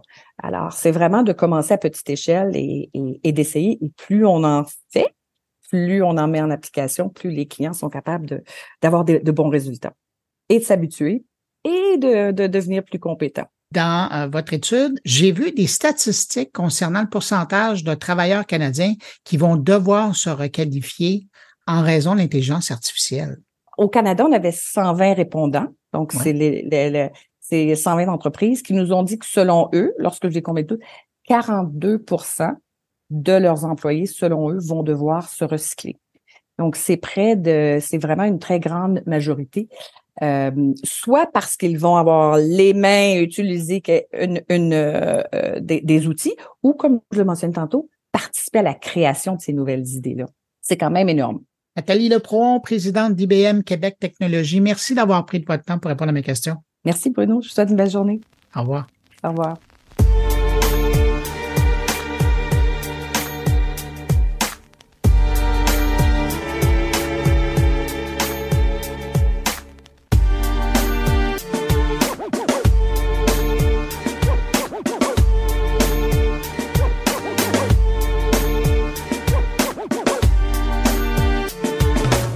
Pour terminer les entrevues de la semaine, on va parler livres. Mon prochain invité s'intéresse à l'intelligence artificielle depuis un bon moment. De mémoire, je pense que je l'ai entendu parler pour la toute première fois d'intelligence artificielle dans les médias français autour de 2010. Au même moment d'ailleurs où moi je commençais à m'intéresser à l'IA. Il y a six ans, cet homme de science, dans son quotidien médecin, il avait écrit un livre intitulé La guerre des intelligences et six ans plus tard, à la lumière des développements de l'intelligence artificielle, ben, il a carrément réécrit son livre et aujourd'hui, les éditions Jean-Claude Lattès viennent de publier le livre La guerre des intelligences à l'heure de ChatGPT. On retrouve mon invité à l'instant chez lui en Belgique. Bonjour, docteur Laurent Alexandre. Bonjour. Ça fait des années que je vous lis dans des entrevues, que je vous entends à la radio, que je vous vois à la télé. Mais il y a quand même six ans, vous avez décidé de publier un livre sur l'intelligence artificielle. À l'époque, qu'est-ce qui vous poussait à écrire ce livre-là? Le décalage entre l'archaïsme de, nos systèmes euh, éducatifs et puis la vitesse à laquelle l'intelligence euh, artificielle galopait. J'avais été très frappé, d'ailleurs je l'avais mis dans, mon bouquin à l'époque, de voir que euh, les meilleurs spécialistes de l'intelligence artificielle qui éduquent les intelligences artificielles sont payés des millions de dollars. Le mieux payé 100 millions de dollars euh, pour une année euh, chez Google. Et dans le même temps, nos enseignants n'ont pas le même traitement. Et donc, nos sociétés investissent énormément plus d'avantages dans l'éducation des cerveaux artificiels que dans l'éducation de nos gamins. Et c'est ce décalage qui m'avait beaucoup impressionné et qui m'avait conduit à écrire euh, ce livre sur euh, le retard que prenait le monde éducatif par rapport à l'éducation de l'intelligence artificielle. Et les choses se sont aggravées euh, depuis la sortie de, de ChatGPT et de GPT-4, qui, qui sont un, une nouvelle étape du développement de l'intelligence artificielle et qui, dans des domaines comme le mien, la médecine, sont particulièrement troublants la veille de la sortie de ChatGPT, ChatGPT est sorti le 30 novembre 2022, mhm. mais mhm. la veille, je n'imaginais pas que ce que GPT-4 fait en médecine puisse arriver avant 2040. Ça a été pour moi une énorme surprise, c'est-à-dire que une intelligence artificielle soit capable d'analyser un dossier médical avec de l'argot, du patois, des fautes, avec des données non codées, non structurées, mal écrites, avec des abréviations, que cela puisse l'analyser et faire un diagnostic de bonne qualité, je n'imaginais pas ça possible aussi vite. J'ai, comme tout le monde, été très surpris par la puissance de ces nouveaux réseaux de neurones artificiels qu'on appelle les LLM. Mais tous les experts ont été surpris. Hein. On a vu Bill Gates avouer qu'il n'y croyait pas au développement de ces nouveaux euh, cerveaux artificiels en août 2022, c'est-à-dire il y a un an il ne croyait pas que cela puisse euh, être performant et il a été très étonné, comme tout le monde, de la vitesse à laquelle ces outils se sont développés, même s'ils ont des lacunes que l'on connaît, comme le fait qu'ils aient parfois des hallucinations. Mais ça ne retire rien du fait que cette évolution technologique est foudroyante et plus rapide qu'on l'imaginait. Et d'ailleurs, les plus optimistes parlaient de 2030. Imaginez euh, comment il y a un décalage là avec ce qu'ils voyaient. Exactement, mais chez vous, euh, Bengio, qui est l'un des trois plus grands spécialistes mondiaux avec le français Yann Lequin euh, et puis Hinton, hein, qui est de Toronto. Bengio a, récemment donné des interviews dans lesquelles il, il disait que euh, ce qui est en train d'arriver, il l'imaginait dans plusieurs décennies et pas du tout euh, pendant la décennie 2020-2030. Ben, il y a encore l'an dernier, en entrevue, euh, il racontait que pour lui, l'intelligence artificielle avait le cerveau d'une grenouille. Ben, la grenouille a pris du volume depuis. Mais est-ce que c'est cette prise de conscience le 30 novembre dernier qui a fait que vous vous êtes dit, faut absolument que je revoie ce que j'ai écrit? Oui, parce que des, enjeux nouveaux sont arrivés. Moi, j'imaginais, euh, quand, quand j'ai écrit mon, mon bouquin en 2017, j'imaginais que le problème était principalement un problème lié à l'éducation est lié au fait qu'une partie de, de, nos gamins n'allait pas être euh, adaptée à, à, cette société euh, tournée autour de l'intelligence artificielle. Avec euh, le développement très rapide des réseaux de neurones, à la suite de ChatGPT, des enjeux nouveaux sont arrivés, des enjeux de sécurité et des enjeux de maîtrise, d'alignement de l'intelligence artificielle.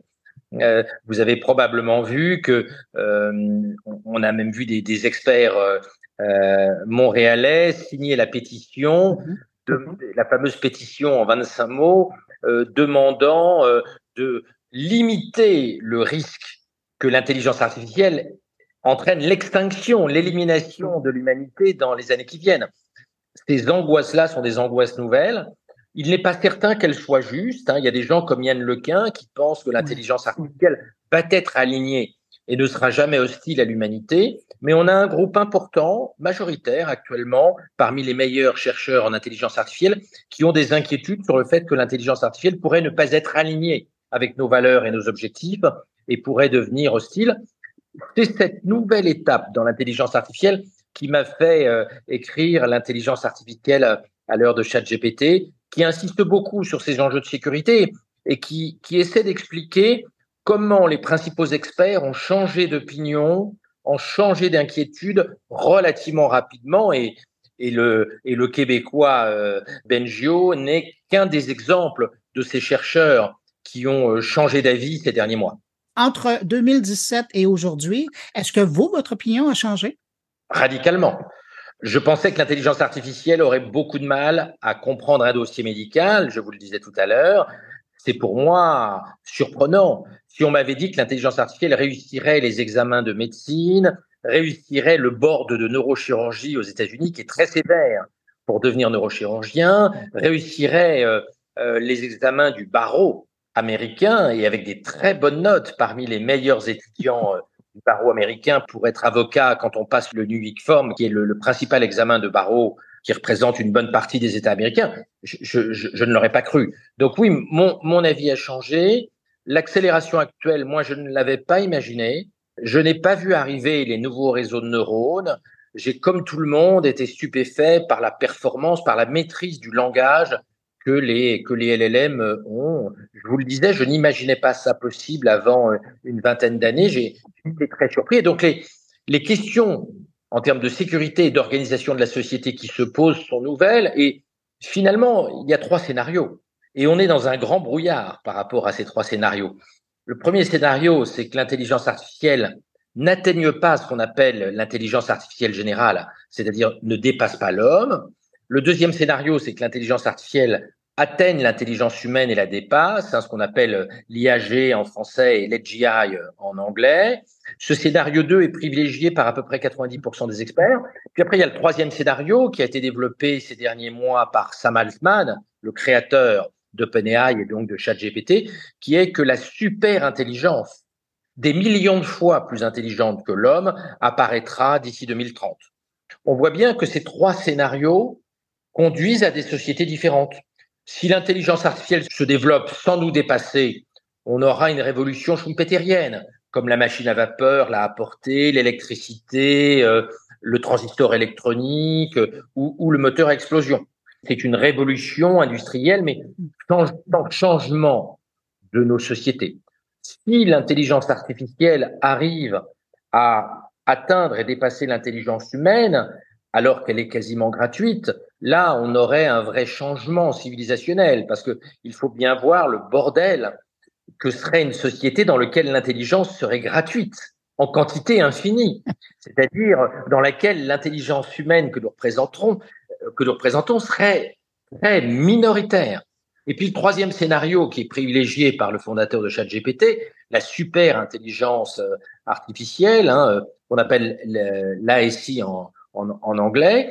Alors là, c'est un scénario qui n'est plus un changement civilisationnel, c'est un changement anthropologique. C'est-à-dire que ça entraîne une perte de contrôle de, de l'humanité de son destin parce que il est probable que si Altman a raison, et je ne dis pas qu'il ait raison, si l'intelligence artificielle est un million ou un milliard de fois plus intelligente que la réunion de tous les cerveaux humains, nous serions dépassés et le problème de l'alignement se poserait dans des questions, dans des, nouvelle parce que comment euh, contrôle-t-on euh, une espèce d'intelligence qui est des millions de fois plus intelligente que nous?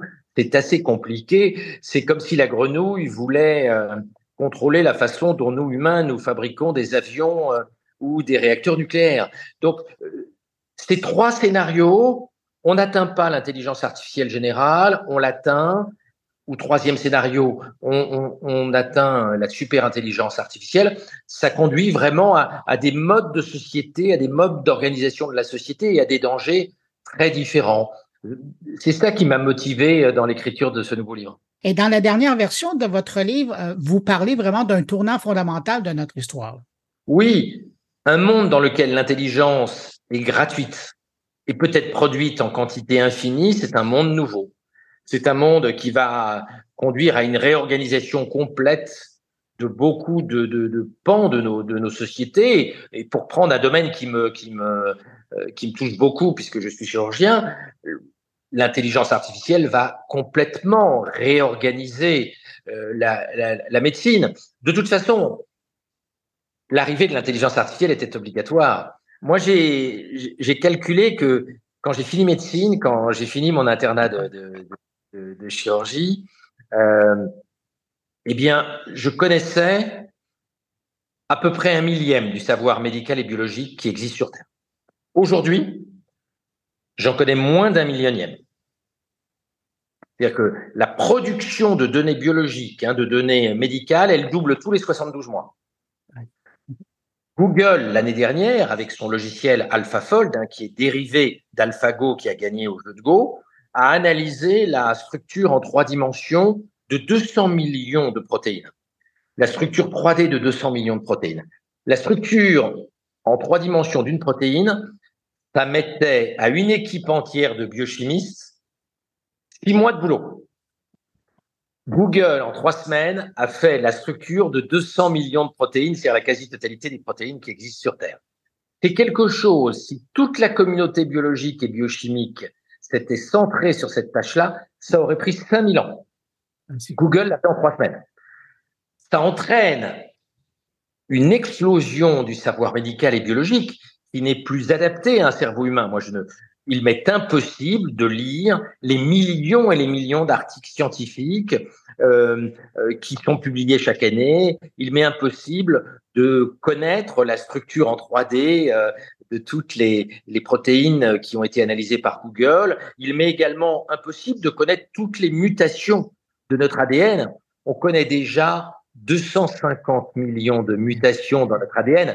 Comment, en tant que médecin, même si je travaille beaucoup et que je fais beaucoup de veille technologique, comment je pourrais connaître 250 millions d'anomalies, de mutations de notre ADN et en connaître la signification? C'est impossible. Donc, L'intelligence artificielle nous aide à gérer ce tsunami de données, mais en même temps, elle va dans certains domaines nous dépasser et, nous n'avons pas réfléchi au monde d'après. Comment les médecins s'organisent quand l'intelligence artificielle les dépasse dans une partie de leur activité?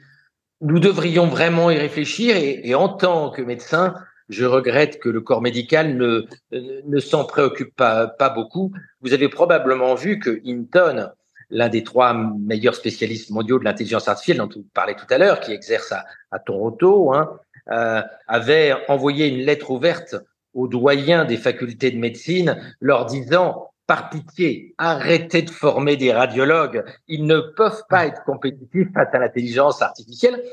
Et les, les radiologues n'ont pas répondu à hmm. ça.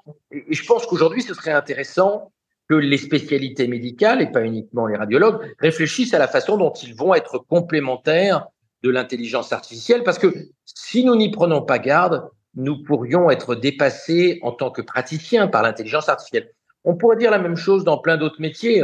Airbus a récemment présenté un Airbus A350 pouvant se piloter sans pilote. Les syndicats de pilotes sont montés au cocotier et se sont mis à hurler à la mort en expliquant que ça n'était pas possible, que ça n'était pas raisonnable, que c'était une folie. Je pense que cette réaction corporatiste ne peut pas tenir vu les progrès de l'intelligence artificielle dans, dans le pilotage des avions et aussi euh, compte tenu du fait qu'une très très large partie des accidents d'avion sont des erreurs humaines. Exactement. On l'a vu, en, on l'a vu en France avec le suicide du pilote allemand euh, qui s'est craché. On l'a vu euh, dans euh, le cas de l'Airbus entre le Brésil et la France qui s'est craché dans l'océan Atlantique à cause d'une erreur de pilotage. inévitablement, les pilotes devront accepter le partage du pouvoir avec l'intelligence artificielle. Maintenant que l'intelligence artificielle est capable de piloter un avion, non pas uniquement pendant le vol, mais aussi au début et à la fin du vol, dans les deux phases difficiles que sont le décollage et l'atterrissage, comme, comme vous le savez. Oui, le 3 minutes et le 9 minutes. Euh, quand vous dites euh, que ChatGPT tombe au pire moment et que nous ne sommes pas armés pour le recevoir, à quoi vous pensez exactement? Nous n'avons pas le système de formation et d'éducation qui permet de reconvertir les gens. L'école n'a pas fait sa mue, et l'accélération à laquelle nous assistons aujourd'hui, je ne pense pas qu'elle va tuer le travail, mais elle va marginaliser une partie des travailleurs si on ne les reforme pas, si on ne les adapte pas au monde nouveau. Peu d'entreprises vont accepter que leur cadre fasse en 48 heures ce que GPT-5 va faire en 17 secondes. Euh, avez-vous l'impression qu'on va perdre une génération? J'aimerais que ça ne soit pas le cas, mais vous savez que l'école a beaucoup de mal à former les gens. À la formation continue ne marche pas très bien et il est difficile de faire évoluer les travailleurs au rythme où la technologie euh, change. Il y a deux, trois ans, il y avait beaucoup de, spécialistes des GRH qui disaient euh, il faut que les travailleurs s'habituent à changer de métier tous les cinq à sept ans. Quand on est ingénieur, quand on est un, un scientifique de haut vol, quand on est un top manager, de se former et de changer de métier tous les cinq ans, ok. Quand on est un travailleur plus modeste, qui a eu du mal à l'école, qui maîtrise pas très bien le langage, qui écrit pas bien, qui lit lentement, qui même parfois a du mal à lire. Hein. En France, le pourcentage de travailleurs qui, qui a du mal à lire et voir qui est analphabète n'est pas nul. Eh bien, de changer de métier, c'est c'est pas du tout du tout facile. Quand vous savez pas lire un manuel, l'idée de un manuel de formation, l'idée de changer en continu à cause de l'intelligence artificielle et de la technologie de métier, c'est profondément anxiogène. Cette angoisse, d'ailleurs, elle s'est, euh, on l'a vu lors de la crise des Gilets jaunes. On a vu ces travailleurs en France dépassés par la vitesse d'évolution du monde et qui paniquent parce qu'ils ne comprennent pas ce monde ultra complexe. Donc, moi, j'ai deux inquiétudes. C'est que l'école n'arrive pas à former les gens suffisamment vite et puis que d'autre part, ce monde devenu ultra complexe devienne opaque pour les gens et qu'ils deviennent euh, la proie des complotistes, des gourous. Donc, j'ai peur que les gens soient plus facilement manipulables dans ce monde très compliqué euh, à l'ère de l'intelligence artificielle si on ne les forme pas suffisamment, notamment à l'esprit critique. C'est vrai pour nos gamins à l'école, mais c'est aussi vrai pour les travailleurs, euh, quel que soit leur niveau, dans le cadre de la formation continue. Dans ce contexte-là, est-ce que vous pensez que les politiques ont assez de vision à long terme pour être capables de faire quelque chose? Non. Moi, je ne crache pas sur les politiques et la politique est un métier très difficile. D'ailleurs, euh, en Europe, par exemple, il y a de moins en moins de gens qui veulent faire de la politique. Mais par construction, le politicien n'a pas une vision à 50 ans, il a une vision à la prochaine élection, par construction. Et, et c'est normal. Euh, euh, donc les politiques ont du mal à avoir des visions de long terme. En plus, les politiques n'ont souvent pas une bonne connaissance technologique. Ce sont souvent des juristes, des politiciens qui n'ont parfois jamais travaillé. Hein. En Europe, en tout cas, les politiciens n'ont jamais bossé. Ils sont bossés en politique, mais ils n'ont jamais bossé dans une entreprise, dans un hôpital. Donc, ils sont assez éloignés du monde du travail. Ils vivent dans une abstraction juridico-politique et c'est normal parce que la politique est, un monde de droit, est un monde de, règles juridiques et ils ont assez rarement des connaissances scientifiques de bon niveau. C'est vrai dans tous les pays, ça n'est pas spécifique à l'Europe, ça n'est pas spécifique au, Canada. Donc, il est probable que les politiques vont tarder à prendre le virage. Et comme les évolutions sont très rapides, c'est plus embêtant que si on était sur une évolution lente. Une dernière question qui est plus personnelle, celle-là, et, qui parle euh, aux, médecins que vous êtes.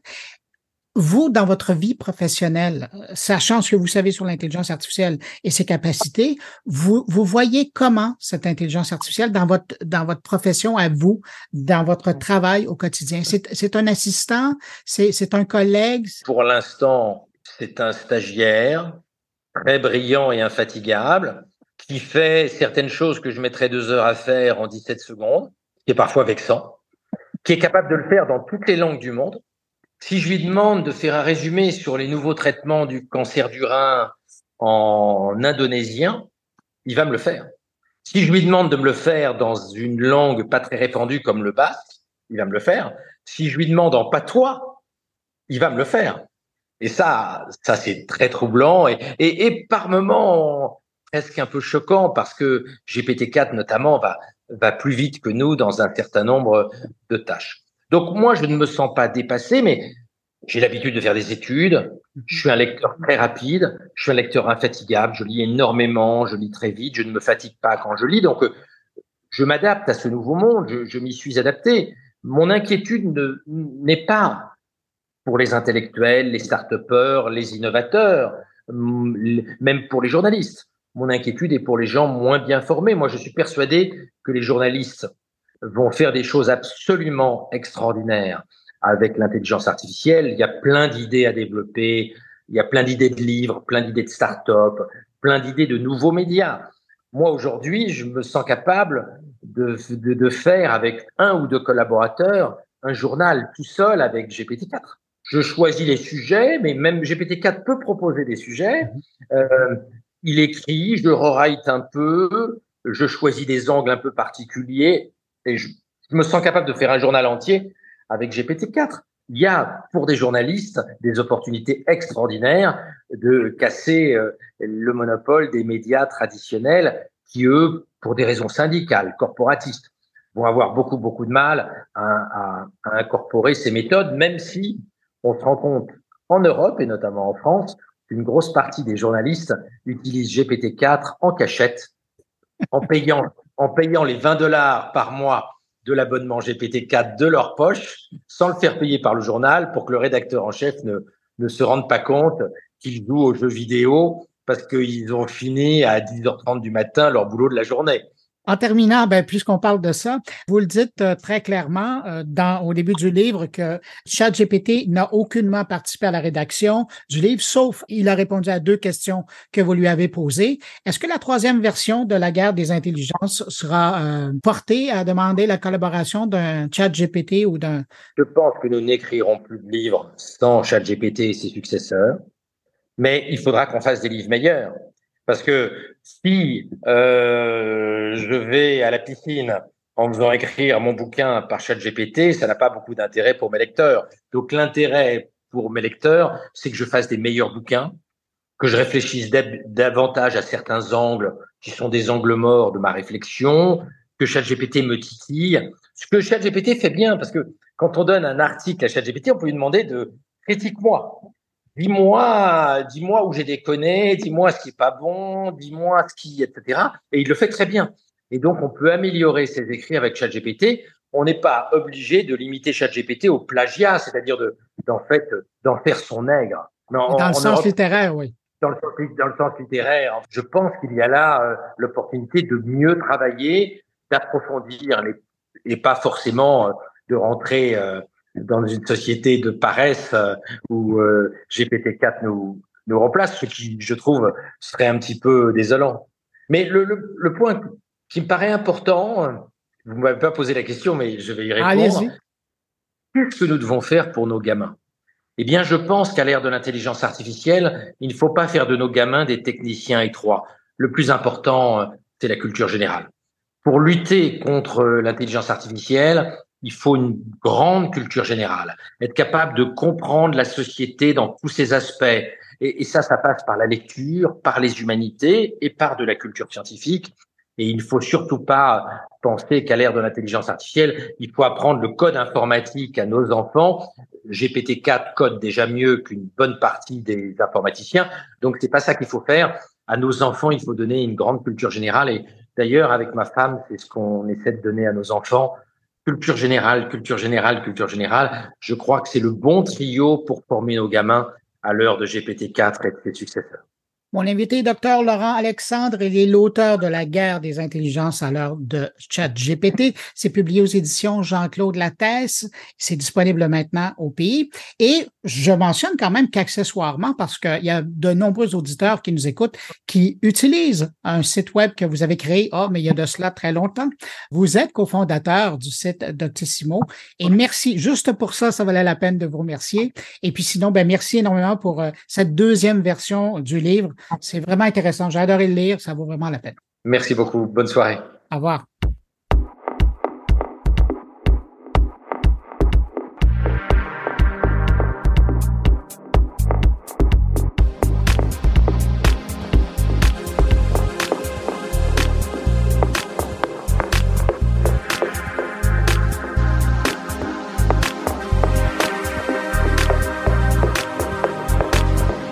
Cette semaine, ma collègue Catherine Dupont-Gagnon s'intéresse aux coûts reliés aux brèches de données qui occasionnent l'accès aux informations privées d'une organisation et qui souvent impliquent le vol de données personnelles de clients ou d'employés.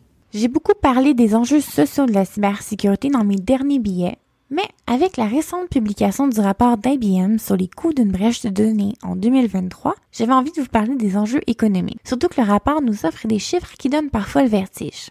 En entrée de jeu, le Canada est l'un des pays champions du coin d'une brèche de données avec une facture moyenne de 5,13 millions de dollars américains. Ouch! Nos voisins du Sud restent toutefois numéro un avec un coût moyen de 9,48 millions par brèche. Sachant ça, c'est pas surprenant que 51% des entreprises prévoyaient augmenter leurs investissements en sécurité. Si jamais vous vous cherchiez un domaine où construire votre carrière, il y a définitivement des opportunités en cyber pour les années à venir. Surtout que le rapport semble indiquer que plus une entreprise investit dans ses ressources humaines clés pour la protection des systèmes, moins les brèches coûtent cher. Toutes les industries sont toutefois pas affectées pareillement par ce genre de couleur.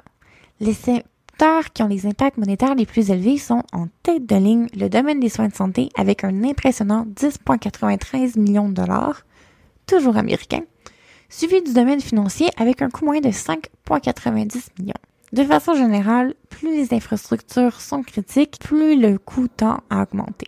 Par contre, ce qui donne la frousse, c'est lorsqu'on réalise que même en 2023, les entreprises prennent en moyenne 204 jours à détecter une brèche de données, puis 73 pour la contenir.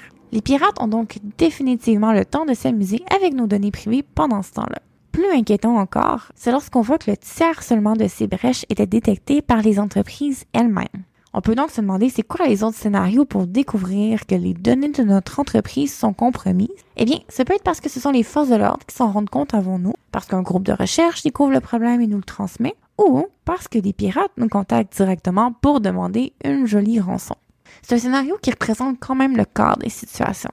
Mais qu'est-ce que ça nous change dans la vie de tous les jours, si coup-là? Eh bien, la majorité des entreprises sondées pour l'élaboration du rapport révélaient qu'ils repassaient la facture aux consommateurs en augmentant le prix de leurs produits et de leurs services. Sachant que les données les plus souvent affectées par ces brèches-là, ce sont des informations personnelles identifiables des consommateurs, donc l'ensemble de données qui peuvent être utilisées pour distinguer un individu spécifique ou par exemple des données sensibles qui peuvent être utilisées pour l'usurpation d'identité notre numéro d'assurance sociale, par exemple, c'est fâchant de constater qu'au final, les clients paient d'une certaine façon en double la brèche de données, en étant victimes des conséquences de la brèche en premier lieu, puis ensuite avec la facture finale qui nous est refilée par l'entreprise. Bref, la cybersécurité, c'est un enjeu avec de potentielles énormes répercussions financières pour les entreprises, oui, mais pour les individus aussi au final. Je suis curieuse de voir comment l'étape à venir de la mise en application du projet de loi 25 en fin du mois de septembre va nous aider à peut-être avoir des chiffres un peu plus encourageants dans les prochains rapports à venir sur le coût économique d'une brèche de données.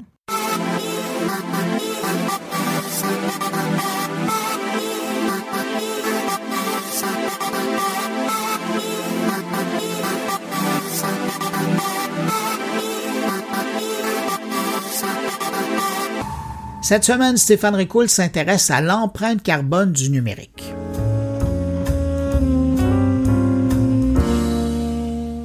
Québec, nous avons un ministre du numérique, M. Kerr, un ministre de l'économie et de l'énergie, M. Fitzgibbon, et un ministre de l'environnement, M. Charette. Un trio que l'on retrouve peu ou prou en France également, mais sous forme de quatuor, puisque l'aspect super ministre n'y est pas, et donc ces mêmes domaines sont couverts par un quatrième joueur, la ministre de la Transition énergétique. Quatre ministres effectivement en France, qui se sont vus remettre les conclusions d'un rapport élaboré par l'ADEME, l'Agence de la transition écologique, et l'ACERP, l'Autorité de régulation des communications électroniques, des postes et de la distribution de la presse.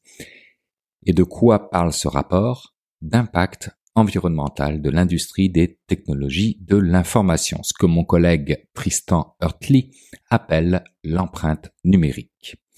Un sujet qui commence à être priorisé chez quelques-uns de mes clients du secteur secondaire, particulièrement dans l'industrie agroalimentaire ou celle de la construction, et qui s'encapsule dans un souci de diminuer l'empreinte environnementale. Et effectivement, quand nous commençons des mandats de mesure de bilan carbone, bien souvent, les résultats liés au numérique surprennent car sont sous-estimés dans la grande majorité. Le rapport en question, d'ailleurs, abonde en ce sens, puisque l'impact environnemental du secteur des TI représente tout de même 2,5% de l'empreinte carbone au niveau national en France.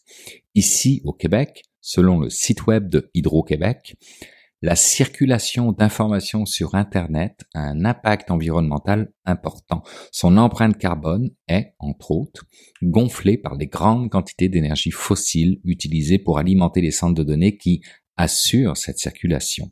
Et ce trafic croît à une vitesse fulgurante.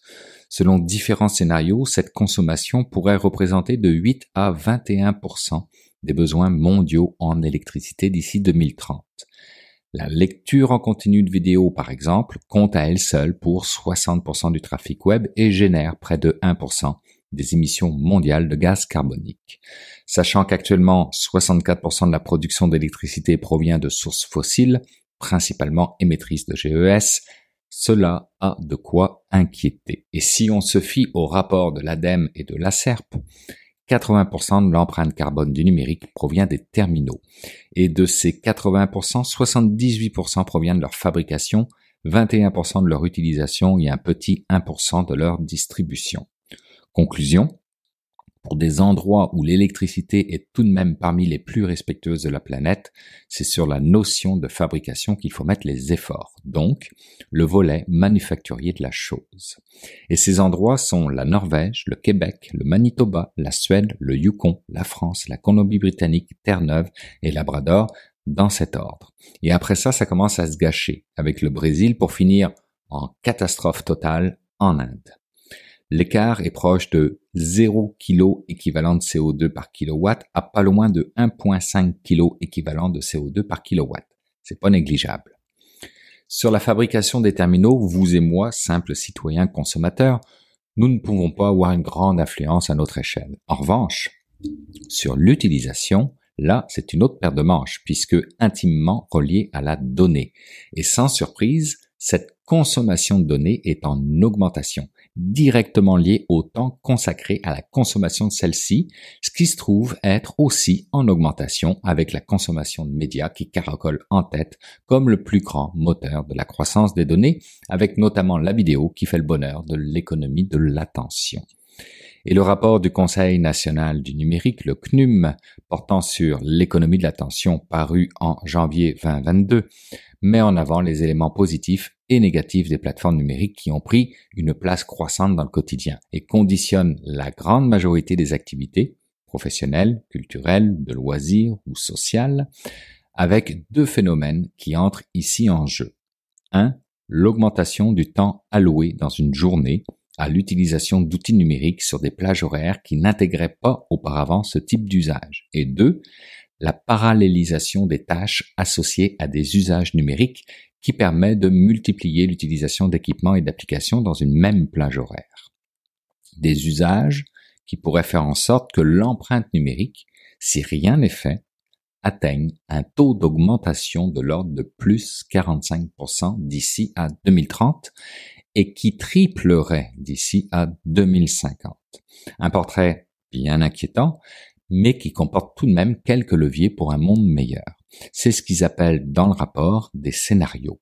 Et on va commencer par le préféré de mon collègue Tristan, celui de la sobriété numérique, qui nécessite de questionner les modes de vie et de consommation qui conduiraient à maîtriser la demande de biens et de services numériques et identifier les sources d'efficacité énergétique qui permettraient de réduire la quantité d'énergie consommée nécessaire à leur production, mais également à leur utilisation. Je vous réfère à la section 7.1.1 du rapport ou au profil LinkedIn de Tristan pour approfondir la chose.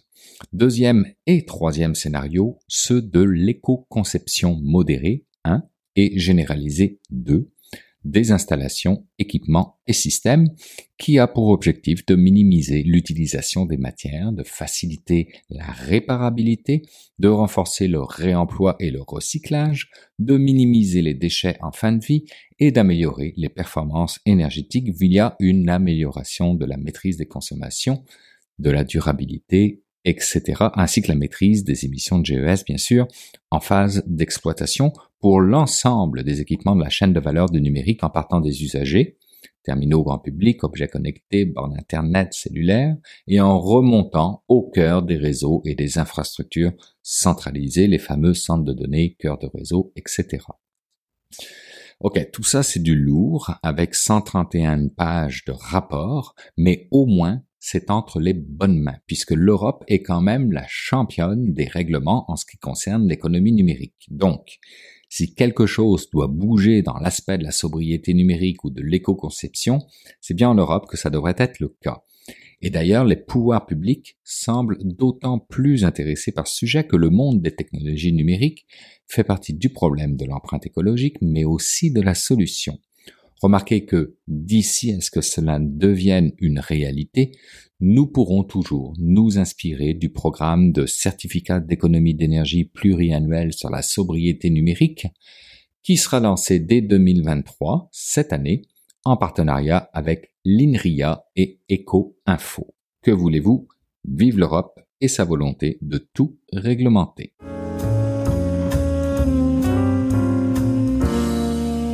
Comme à l'habitude, c'est le temps d'aller rejoindre mon ami Jean-François Poulain pour parler UX. Bonjour Jean-François. Bonjour Bruno. Jean-François, aujourd'hui, tu as invité, ça fait un moment qu'on n'avait pas parlé à, des gens de cette euh, institution.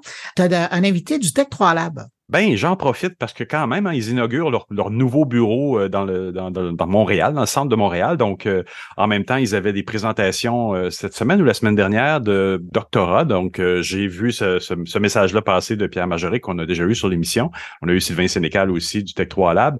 Et là, dans un de ces posts-là, il présentait Félix Giroux qui présentait sa thèse de maîtrise sur l'accessibilité. S'il y a un sujet oui, qui est important, c'est bien celui-là. Ben, on se rappellera euh, Denis Boudreau qui nous disait il y a quelques années lors d'une entrevue que c'est un marché de plusieurs milliards juste, mhm. au, juste au, au Canada.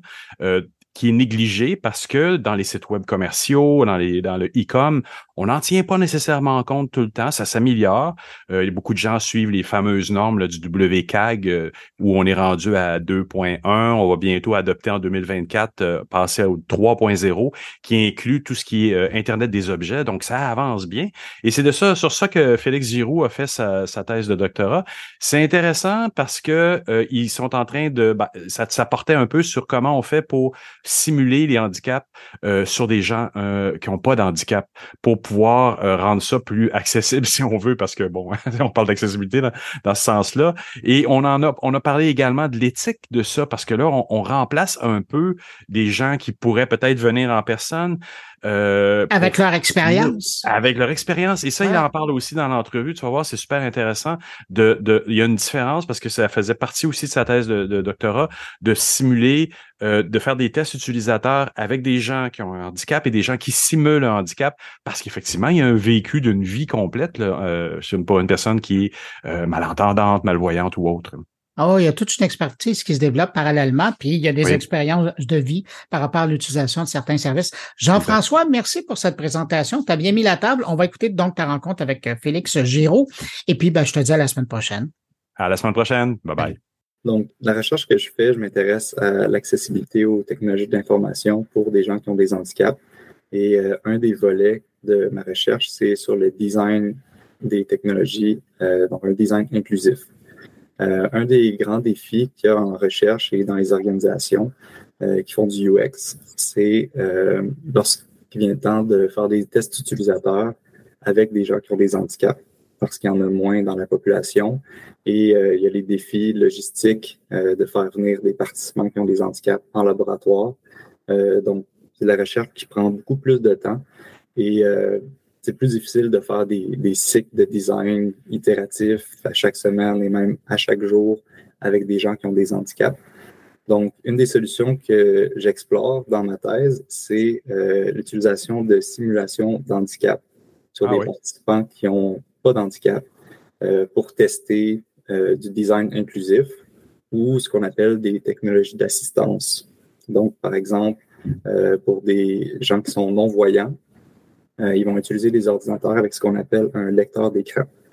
Et ça, essentiellement, ça permet seulement avec un clavier de naviguer dans une interface web avec différents raccourcis de clavier. donc, sans avoir besoin d'utiliser une souris et sans avoir besoin de voir ce qui se passe à l'écran parce qu'essentiellement l'ordinateur euh, ou la tablette ou l'appareil mobile euh, va dire où est-ce que l'utilisateur est euh, en temps réel. Et c'est comme ça qu'une personne non-voyante va arriver à faire un virement bancaire, par exemple.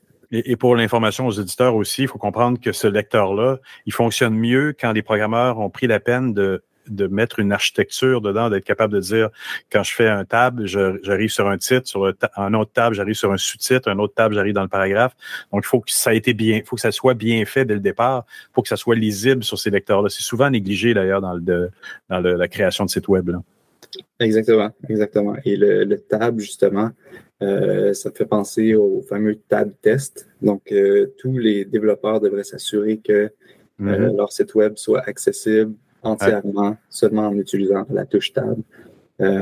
Et c'est une chose pour quelqu'un qui est non-voyant euh, d'être capable d'utiliser un lecteur d'écran parce qu'il n'y a pas seulement la touche Tab, il y a vraiment une multitude d'autres raccourcis euh, sur leur clavier qu'ils peuvent utiliser pour naviguer par titre ou par, par lien ou par... donc, différents moyens, différents raccourcis que les utilisateurs non-voyants doivent apprendre. Ça, c'est une chose, mais les développeurs doivent aussi s'assurer que leur site web est programmé de manière à être utilisé de façon euh, optimale par les utilisateurs. Parce que ce qu'on sait peu aussi, c'est que la plupart des plateformes comme les iPads, par exemple, ou les, iPhones, sont, sont accessibles en théorie, peuvent être utilisés par des personnes complètement aveugles aussi. Il y a un mode pour ça. Donc, cette partie-là est assez bien prévue, mais il faut que les programmeurs, il faut que les développeurs, même les petites entreprises qui font des sites web, ils doivent s'assurer, l'exercice qu'on disait il y a deux secondes, c'est une bonne preuve de, de voir que ton site est bien fait. Si tu fais un tab, que le, le pointeur se promène un petit peu partout sur le site, c'est pas bon. Il faut vraiment qu'il y ait un ordre hiérarchique et fermez les yeux, vous allez voir. ben, fermez pas les yeux parce que vous n'avez pas de lecteur pour, euh, pour, euh, pour personne non-voyante, mais ça, ça, ça, donne une bonne idée de si votre site est bien fait, s'il a bien été conçu pour les personnes non-voyantes. Et donc, toi, le résultat de, de, de, de, ce que tu faisais, c'est de simuler pour des personnes euh, qui n'ont pas un handicap, d'en avoir un. Donc, tu ajoutes un niveau de difficulté à quelqu'un qui peut-être plus, plus de disponibilité ou plus facile à rejoindre euh, en, simulant quoi? Qui, est aveugle, que, des tremblements, des choses comme ça? Donc, on a fait une première étude euh, au Tech 3 Lab où on a simulé euh, un handicap visuel. donc, les participants avaient des lunettes qui réduisaient l'acuité visuelle et la sensibilité au contraste. et donc, l'hypothèse, c'était qu'avec ces lunettes-là, on allait pouvoir identifier euh, des problèmes de nature perceptible, si on, si on mm-hmm. parle en termes de, de, de guidelines euh, WCAG.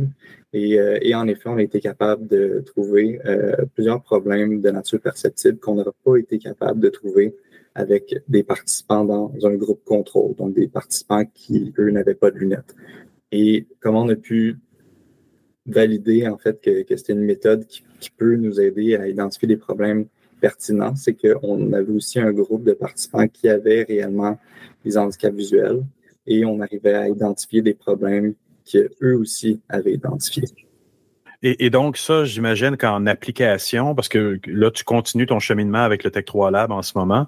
Donc, les applications pratiques de ça pour euh, les, commanditaires du Tech 3 Lab, il y a des grandes banques, des grandes compagnies d'assurance, c'est de pouvoir s'assurer plus facilement qu'avant que leurs sites sont plus accessibles, sont accessibles à une plus grande clientèle. Parce que c'est un grand, grand marché. L'accessibilité, quand elle est ignorée, c'est plusieurs milliards. On avait eu une conversation avec Denis Boudreau il y a quelques années qui nous disait que c'est plusieurs milliards juste au Canada d'argent négligé parce qu'on ne s'assure pas que nos sites sont parfaitement accessibles.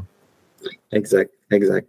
Parce que comme on sait, euh, depuis les dix dernières années à Montréal et dans le monde, il y a de plus en plus d'organisations qui, s'investissent dans, dans, le UX et les tests utilisateurs. Ils en font chaque jour, euh, dans chaque itération. Par contre, ce qu'on se rend compte, c'est que on fait du UX non inclusif parce qu'on n'inclut pas les gens qui ont des handicaps. Donc, l'idée avec la simulation d'handicap, ça serait d'essayer d'intégrer euh, dans les cycles itératifs euh, la voix des gens qui ont des handicaps comme ça. Et c'est bien important de mentionner qu'on veut pas, euh, on, veut pas s'éloigner des gens qui ont, qui ont, des handicaps. Donc, idéalement, on voudrait tester avec eux. Mais pour revenir au défi d'avoir accès à eux, euh, le, le, défi logistique de les faire venir en lab, la simulation d'handicap peut nous permettre d'accélérer euh, les tests utilisateurs inclusifs ou bien d'augmenter euh, la fréquence des tests utilisateurs inclusifs vraiment dans chaque itération euh, plutôt que de faire un projet en accessibilité euh, par année sur une page spécifique, par exemple ça, a dû soulever des petites questions éthiques quand même, parce que ce que je comprends, c'est qu'on peut utiliser une personne qui n'a pas d'handicap, simuler un handicap visuel, par exemple, mais on ne va pas nécessairement, ou il y a peut-être des gens qui tomberaient dans la facilité à un moment donné de ne faire venir que des personnes qui n'ont pas d'handicap visuel, leur mettre des lunettes spéciales ou leur, leur, montrer un site qui est déjà un peu brouillé ou autre, où les couleurs sont disparues. Est-ce qu'on triche pas un peu à ce moment-là? Est-ce que cette question-là s'est posée aussi dans le cadre de ta recherche? Exact. C'est un très bon point. Et il y a des, bons côtés et des mauvais côtés à la simulation d'handicap. Euh, un côté, par exemple, ça serait, un bon côté, par exemple, ça serait justement euh, d'être capable d'identifier des problèmes spécifiques, comme par exemple un bouton qui a un manque de contraste. Donc ça, on pourrait l'identifier au travers d'une tâche. Par contre, si on, regarde un test utilisateur globalement, euh, on s'est rendu compte dans notre recherche qu'un participant qui a un handicap visuel euh, va prendre beaucoup plus son temps pour faire euh, des opérations comme une transaction bancaire. Parce qu'ils ont des, ils ont des attentes que ça va leur prendre longtemps, puis ils vont pas nécessairement essayer d'aller vite. Ils vont prendre le temps que ça prend. Euh, par contre, si on prend un utilisateur qui n'a pas d'handicap et qu'on lui met des, des, lunettes de simulation, on se rend compte que vu qu'ils ont des attentes de pouvoir faire un virement bancaire assez rapidement, ils vont essayer de compenser euh, par leur béquille, si on veut, ils vont peut-être essayer d'aller plus ah vite dans leur test utilisateur. Euh, donc, il y a certains comportements qu'on ne peut pas reproduire, euh, comme justement la, rapidité d'exécution, mais on arrive quand même à cibler des problèmes spécifiques, comme par exemple tous les éléments qui sont dus au manque de contraste, par exemple. Donc, ça peut, être, un danger dans le futur de faire de la substitution. Euh, de, des entreprises pourraient dire, ben, je vais utiliser des personnes sans handicap, on va les passer à travers ces filtres-là, mais ça simule pas tout. Ça simule pas le contexte d'une vie d'un handicap non plus là, à travers ça. Mais mais, mais c'est intéressant. C'est intéressant. Puis en même temps, j'imagine que ça doit pouvoir permettre de faire de la sensibilisation, mettant une personne normale dans un contexte de handicap, excusez-moi, pas normal, mais une personne qui n'a pas de handicap dans un contexte de handicap, c'est euh, oui, c'est te mettre devant une situation que tu ne connaissais pas non plus. ça peut être intéressant. Absolument. Et je, dirais, j'ajouterais à ça que euh, dans un test utilisateur, souvent ce qu'on va faire, ben, la marche à suivre, selon moi, ça serait qu'on aurait des phases de tests préliminaires où on, utiliserait la simulation d'handicap pour identifier des problèmes préliminaires et par le fait même euh, sensibiliser non seulement les, participants qui des fois sont des, des, clients de l'organisation ou même des fois sont les, designers ou d'autres experts dans l'organisation. Ben oui. on, on, aurait ensuite une phase de validation avec des gens qui ont un handicap pour valider si les problèmes qu'on a trouvés s'appliquent vraiment. Euh, donc, encore une fois, pour revenir au, fait qu'on ne veut pas s'éloigner euh, des participants qui ont un handicap, on veut juste accélérer les, tests et faire de tout test utilisateur un test inclusif. Oui, puis si ça prend un peu d'envergure, que des entreprises décident de mettre ça en place dans leur organisation, comme tu disais, on peut utiliser nos programmeurs et nos designers comme premier sujet de test dans un contexte d'handicap. Ça va, euh, ça, je ne vais pas faire un jeu de mots, mais ça va ouvrir les yeux sur des situations avec lesquelles ils sont pas familiers. On, connaît beaucoup les, les WCAG et toutes les, les restrictions qu'on doit faire, mais ça ne veut pas dire qu'on les a vécues. Le lecteur pour euh, personnes non-voyantes, il n'est pas évident, euh, il n'est pas accessible à tous nécessairement. On l'a pas tous dans les milieux de travail. Moi, je l'ai vu dans des environnements publics, mais pas nécessairement privés. Donc, d'avoir à un moment donné accès à ce genre de, de protocole de test-là que vous proposez, euh, ça va être très, très intéressant pour bien des gens. Déjà, c'est difficile de faire des tests. Déjà, c'est difficile d'appeler les entreprises et les organisations à faire des tests et encore plus à aller chercher des gens qui ont un handicap parce que parce que c'est plus compliqué, puis on l'échantillonnage n'est pas évident à faire. Mais c'est intéressant ce que vous faites là. Par contre, le Tech 3 Lab n'est pas nécessairement accessible pour toutes les organisations. Vous êtes très occupé avec les, les, gens qui, qui déjà vos opérations. Est-ce que ce que tu proposes, ce que tu as mis en place dans tes protocoles vont être rendus publics, vont être publiés aussi pour tout le monde qui voudrait, euh, qui voudrait l'utiliser? Clairement. Euh, donc, ma thèse, euh, j'espère qu'elle va être publiée dans, dans des, euh, des, revues scientifiques, mais aussi des revues qui sont plus axées gestion. donc, l'idée, c'est vraiment, ça, ça, ça, ça, a surtout des contributions très pratiques, ce que je fais.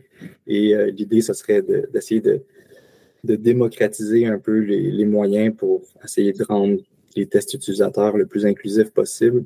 Et j'ajouterais que ça, ça arrive à un temps assez important euh, parce que, comme, comme on mentionnait tout à l'heure, les, les, organisations euh, commencent de plus en plus à suivre les, les guidelines WCAG. Euh, et en ce moment, on est, les, les, organisations essaient de suivre les, les guidelines WCAG 2.0, 2.1. Mais si on regarde ce qui s'en vient dans le futur, il y a les guidelines WCAG 3.0 dont euh, les brouillons, euh, je pense qu'ils ont, été euh, déposés en 2019. Mais selon ces critères-là, pour être compatibles avec les, guidelines WCAG 3.0, les organisations vont devoir faire des tests utilisateurs avec des gens qui ont des handicaps, Ils vont devoir tester leur site web via des technologies d'assistance comme un lecteur d'écran. Ah oui. ça va devenir de plus en plus important euh, de, penser à faire des tests utilisateurs inclusifs. Félix, j'aimerais te remercier beaucoup pour cette entrevue. Ben, merci beaucoup à toi, Jean-François.